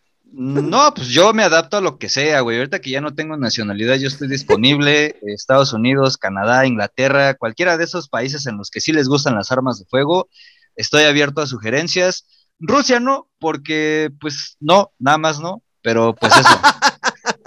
y Porque así, sigues ganando puntos en Estados Unidos. Muy bien. exacto, muy bien. sí, sí, ¿Tú- claro. ¿Tú, tú, Carlos, algo más que comentar? No, no, digo, no tengo nada más que decir. Que viva la OTAN. que, que iba la OTAN. No, no, pues como dije, el, concepto de nacionalidad se me hace medio, pues sí, medio pendejo. Es como de, pues yo no hice Arcaico. nada más que nacer aquí, ¿no? O sea, y lo Sí, mismo para cualquier persona en cualquier país, güey. O sea, no tomaste ninguna decisión ni hiciste nada como proactivamente, simplemente, pues la lotería de la vida te fortuito. tocó ahí y ya, güey, no veo ningún mérito en eso. Así es, Ciudadanos del Mundo y canciones feas de Manu Chao. Así es.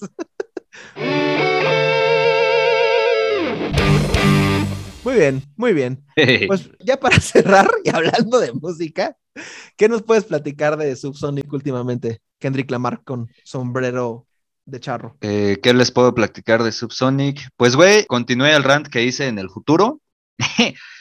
Eh, Ah, eso ahora sí, les, sí, sí, es lo que pensé cuando lo publicamos. Ya les hablamos de Donda, les hablé de la última canción de Kendrick Lamar, les hablamos también del Certified Lover Boy de Drake, que pinche disco feo, no lo escuchen. Un pedo que trae ahí don, este Kanye con Android 2000. También de si los discos póstumos deberían ser sacados a la venta o no.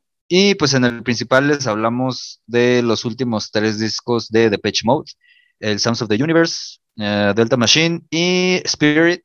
La neta, vayan a escucharlo. Es un capítulo que me gustó mucho, mucho, mucho grabar. Estuvo interesante todo lo que hablamos. Y pues así, arriba Kendrick Lamar con sombrero de charro y las brujitas. Muy bien, muy bien. Muchas gracias. Vayan a escuchar Subsonic. No se lo pierdan. A todo el mundo se nos quema las habas ya por armar esos, esos múltiples crossovers entre podcasts. Sí, Que a huevo, justo, claro. justo hablando de eso, en la Piñata Podcast, en el capítulo más reciente, al momento en el que este se está publicando, eh, les platicamos sobre la historia de los Padrinos Mágicos, tanto cómo surgió la serie, eh, su, su creador, Butch Hartman, eh, la historia tal cual de la serie, cómo terminó. Eh, se habló también por ahí de que es un buen ejemplo de estas series que, que duran como lo triple de lo que debieron haber durado, que en algún momento debieron haberse cortado. Y por ahí, dentro de este multiverso de podcast, como se dijo ahí en la, en la piñata hace varios episodios, hubo un, un momento ahí medio, medio paranormal. Subsonic el también lo dijimos. eh, Exacto, es que hubo, un momento ahí medio paranormal en el que Paco, sin haber escuchado el episodio, pues porque todavía no lo subimos de, de 3G. De hecho, ni lo hemos pasado. Ah, Exacto, no lo hemos grabado, claro que no. Estamos a Kitty Pride para ayudarnos. Dijo un argumento que es prácticamente el mismo de Pedro en cuanto a la nostalgia y cómo eso puede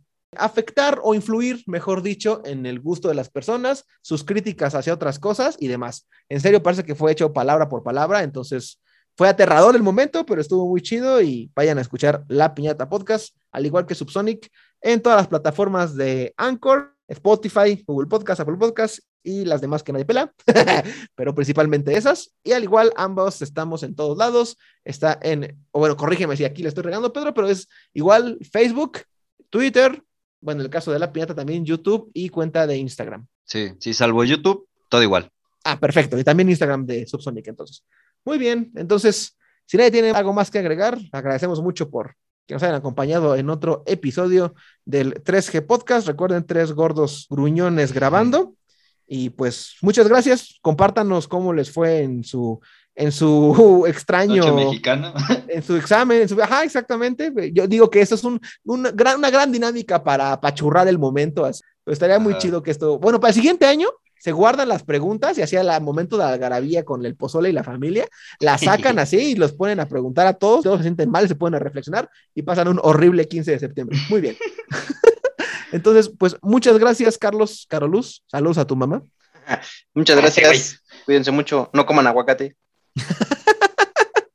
Muy bien. Entonces, Pedro, Kendrick Lamar con sobre de charro, muchas gracias. Eh, no, pues gracias a ustedes por invitarme. Eh, no traguen aguacate, está de la verga esa madre. Mejor de agarren un pinche racimo de, o ramo, como verga se diga, de, de, Dalias. de cilantro, de dalias, de cempasúchil.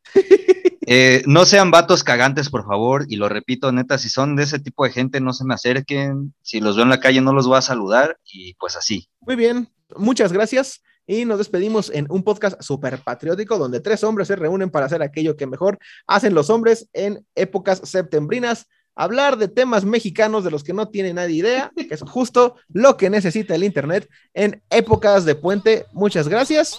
Síganos, síganos en todos lados. Bueno, no en Twitter, síganos en Spotify y así. Y muchas gracias. No coman mucho pozole, que luego cae pesado. Adiós. ¡Keller!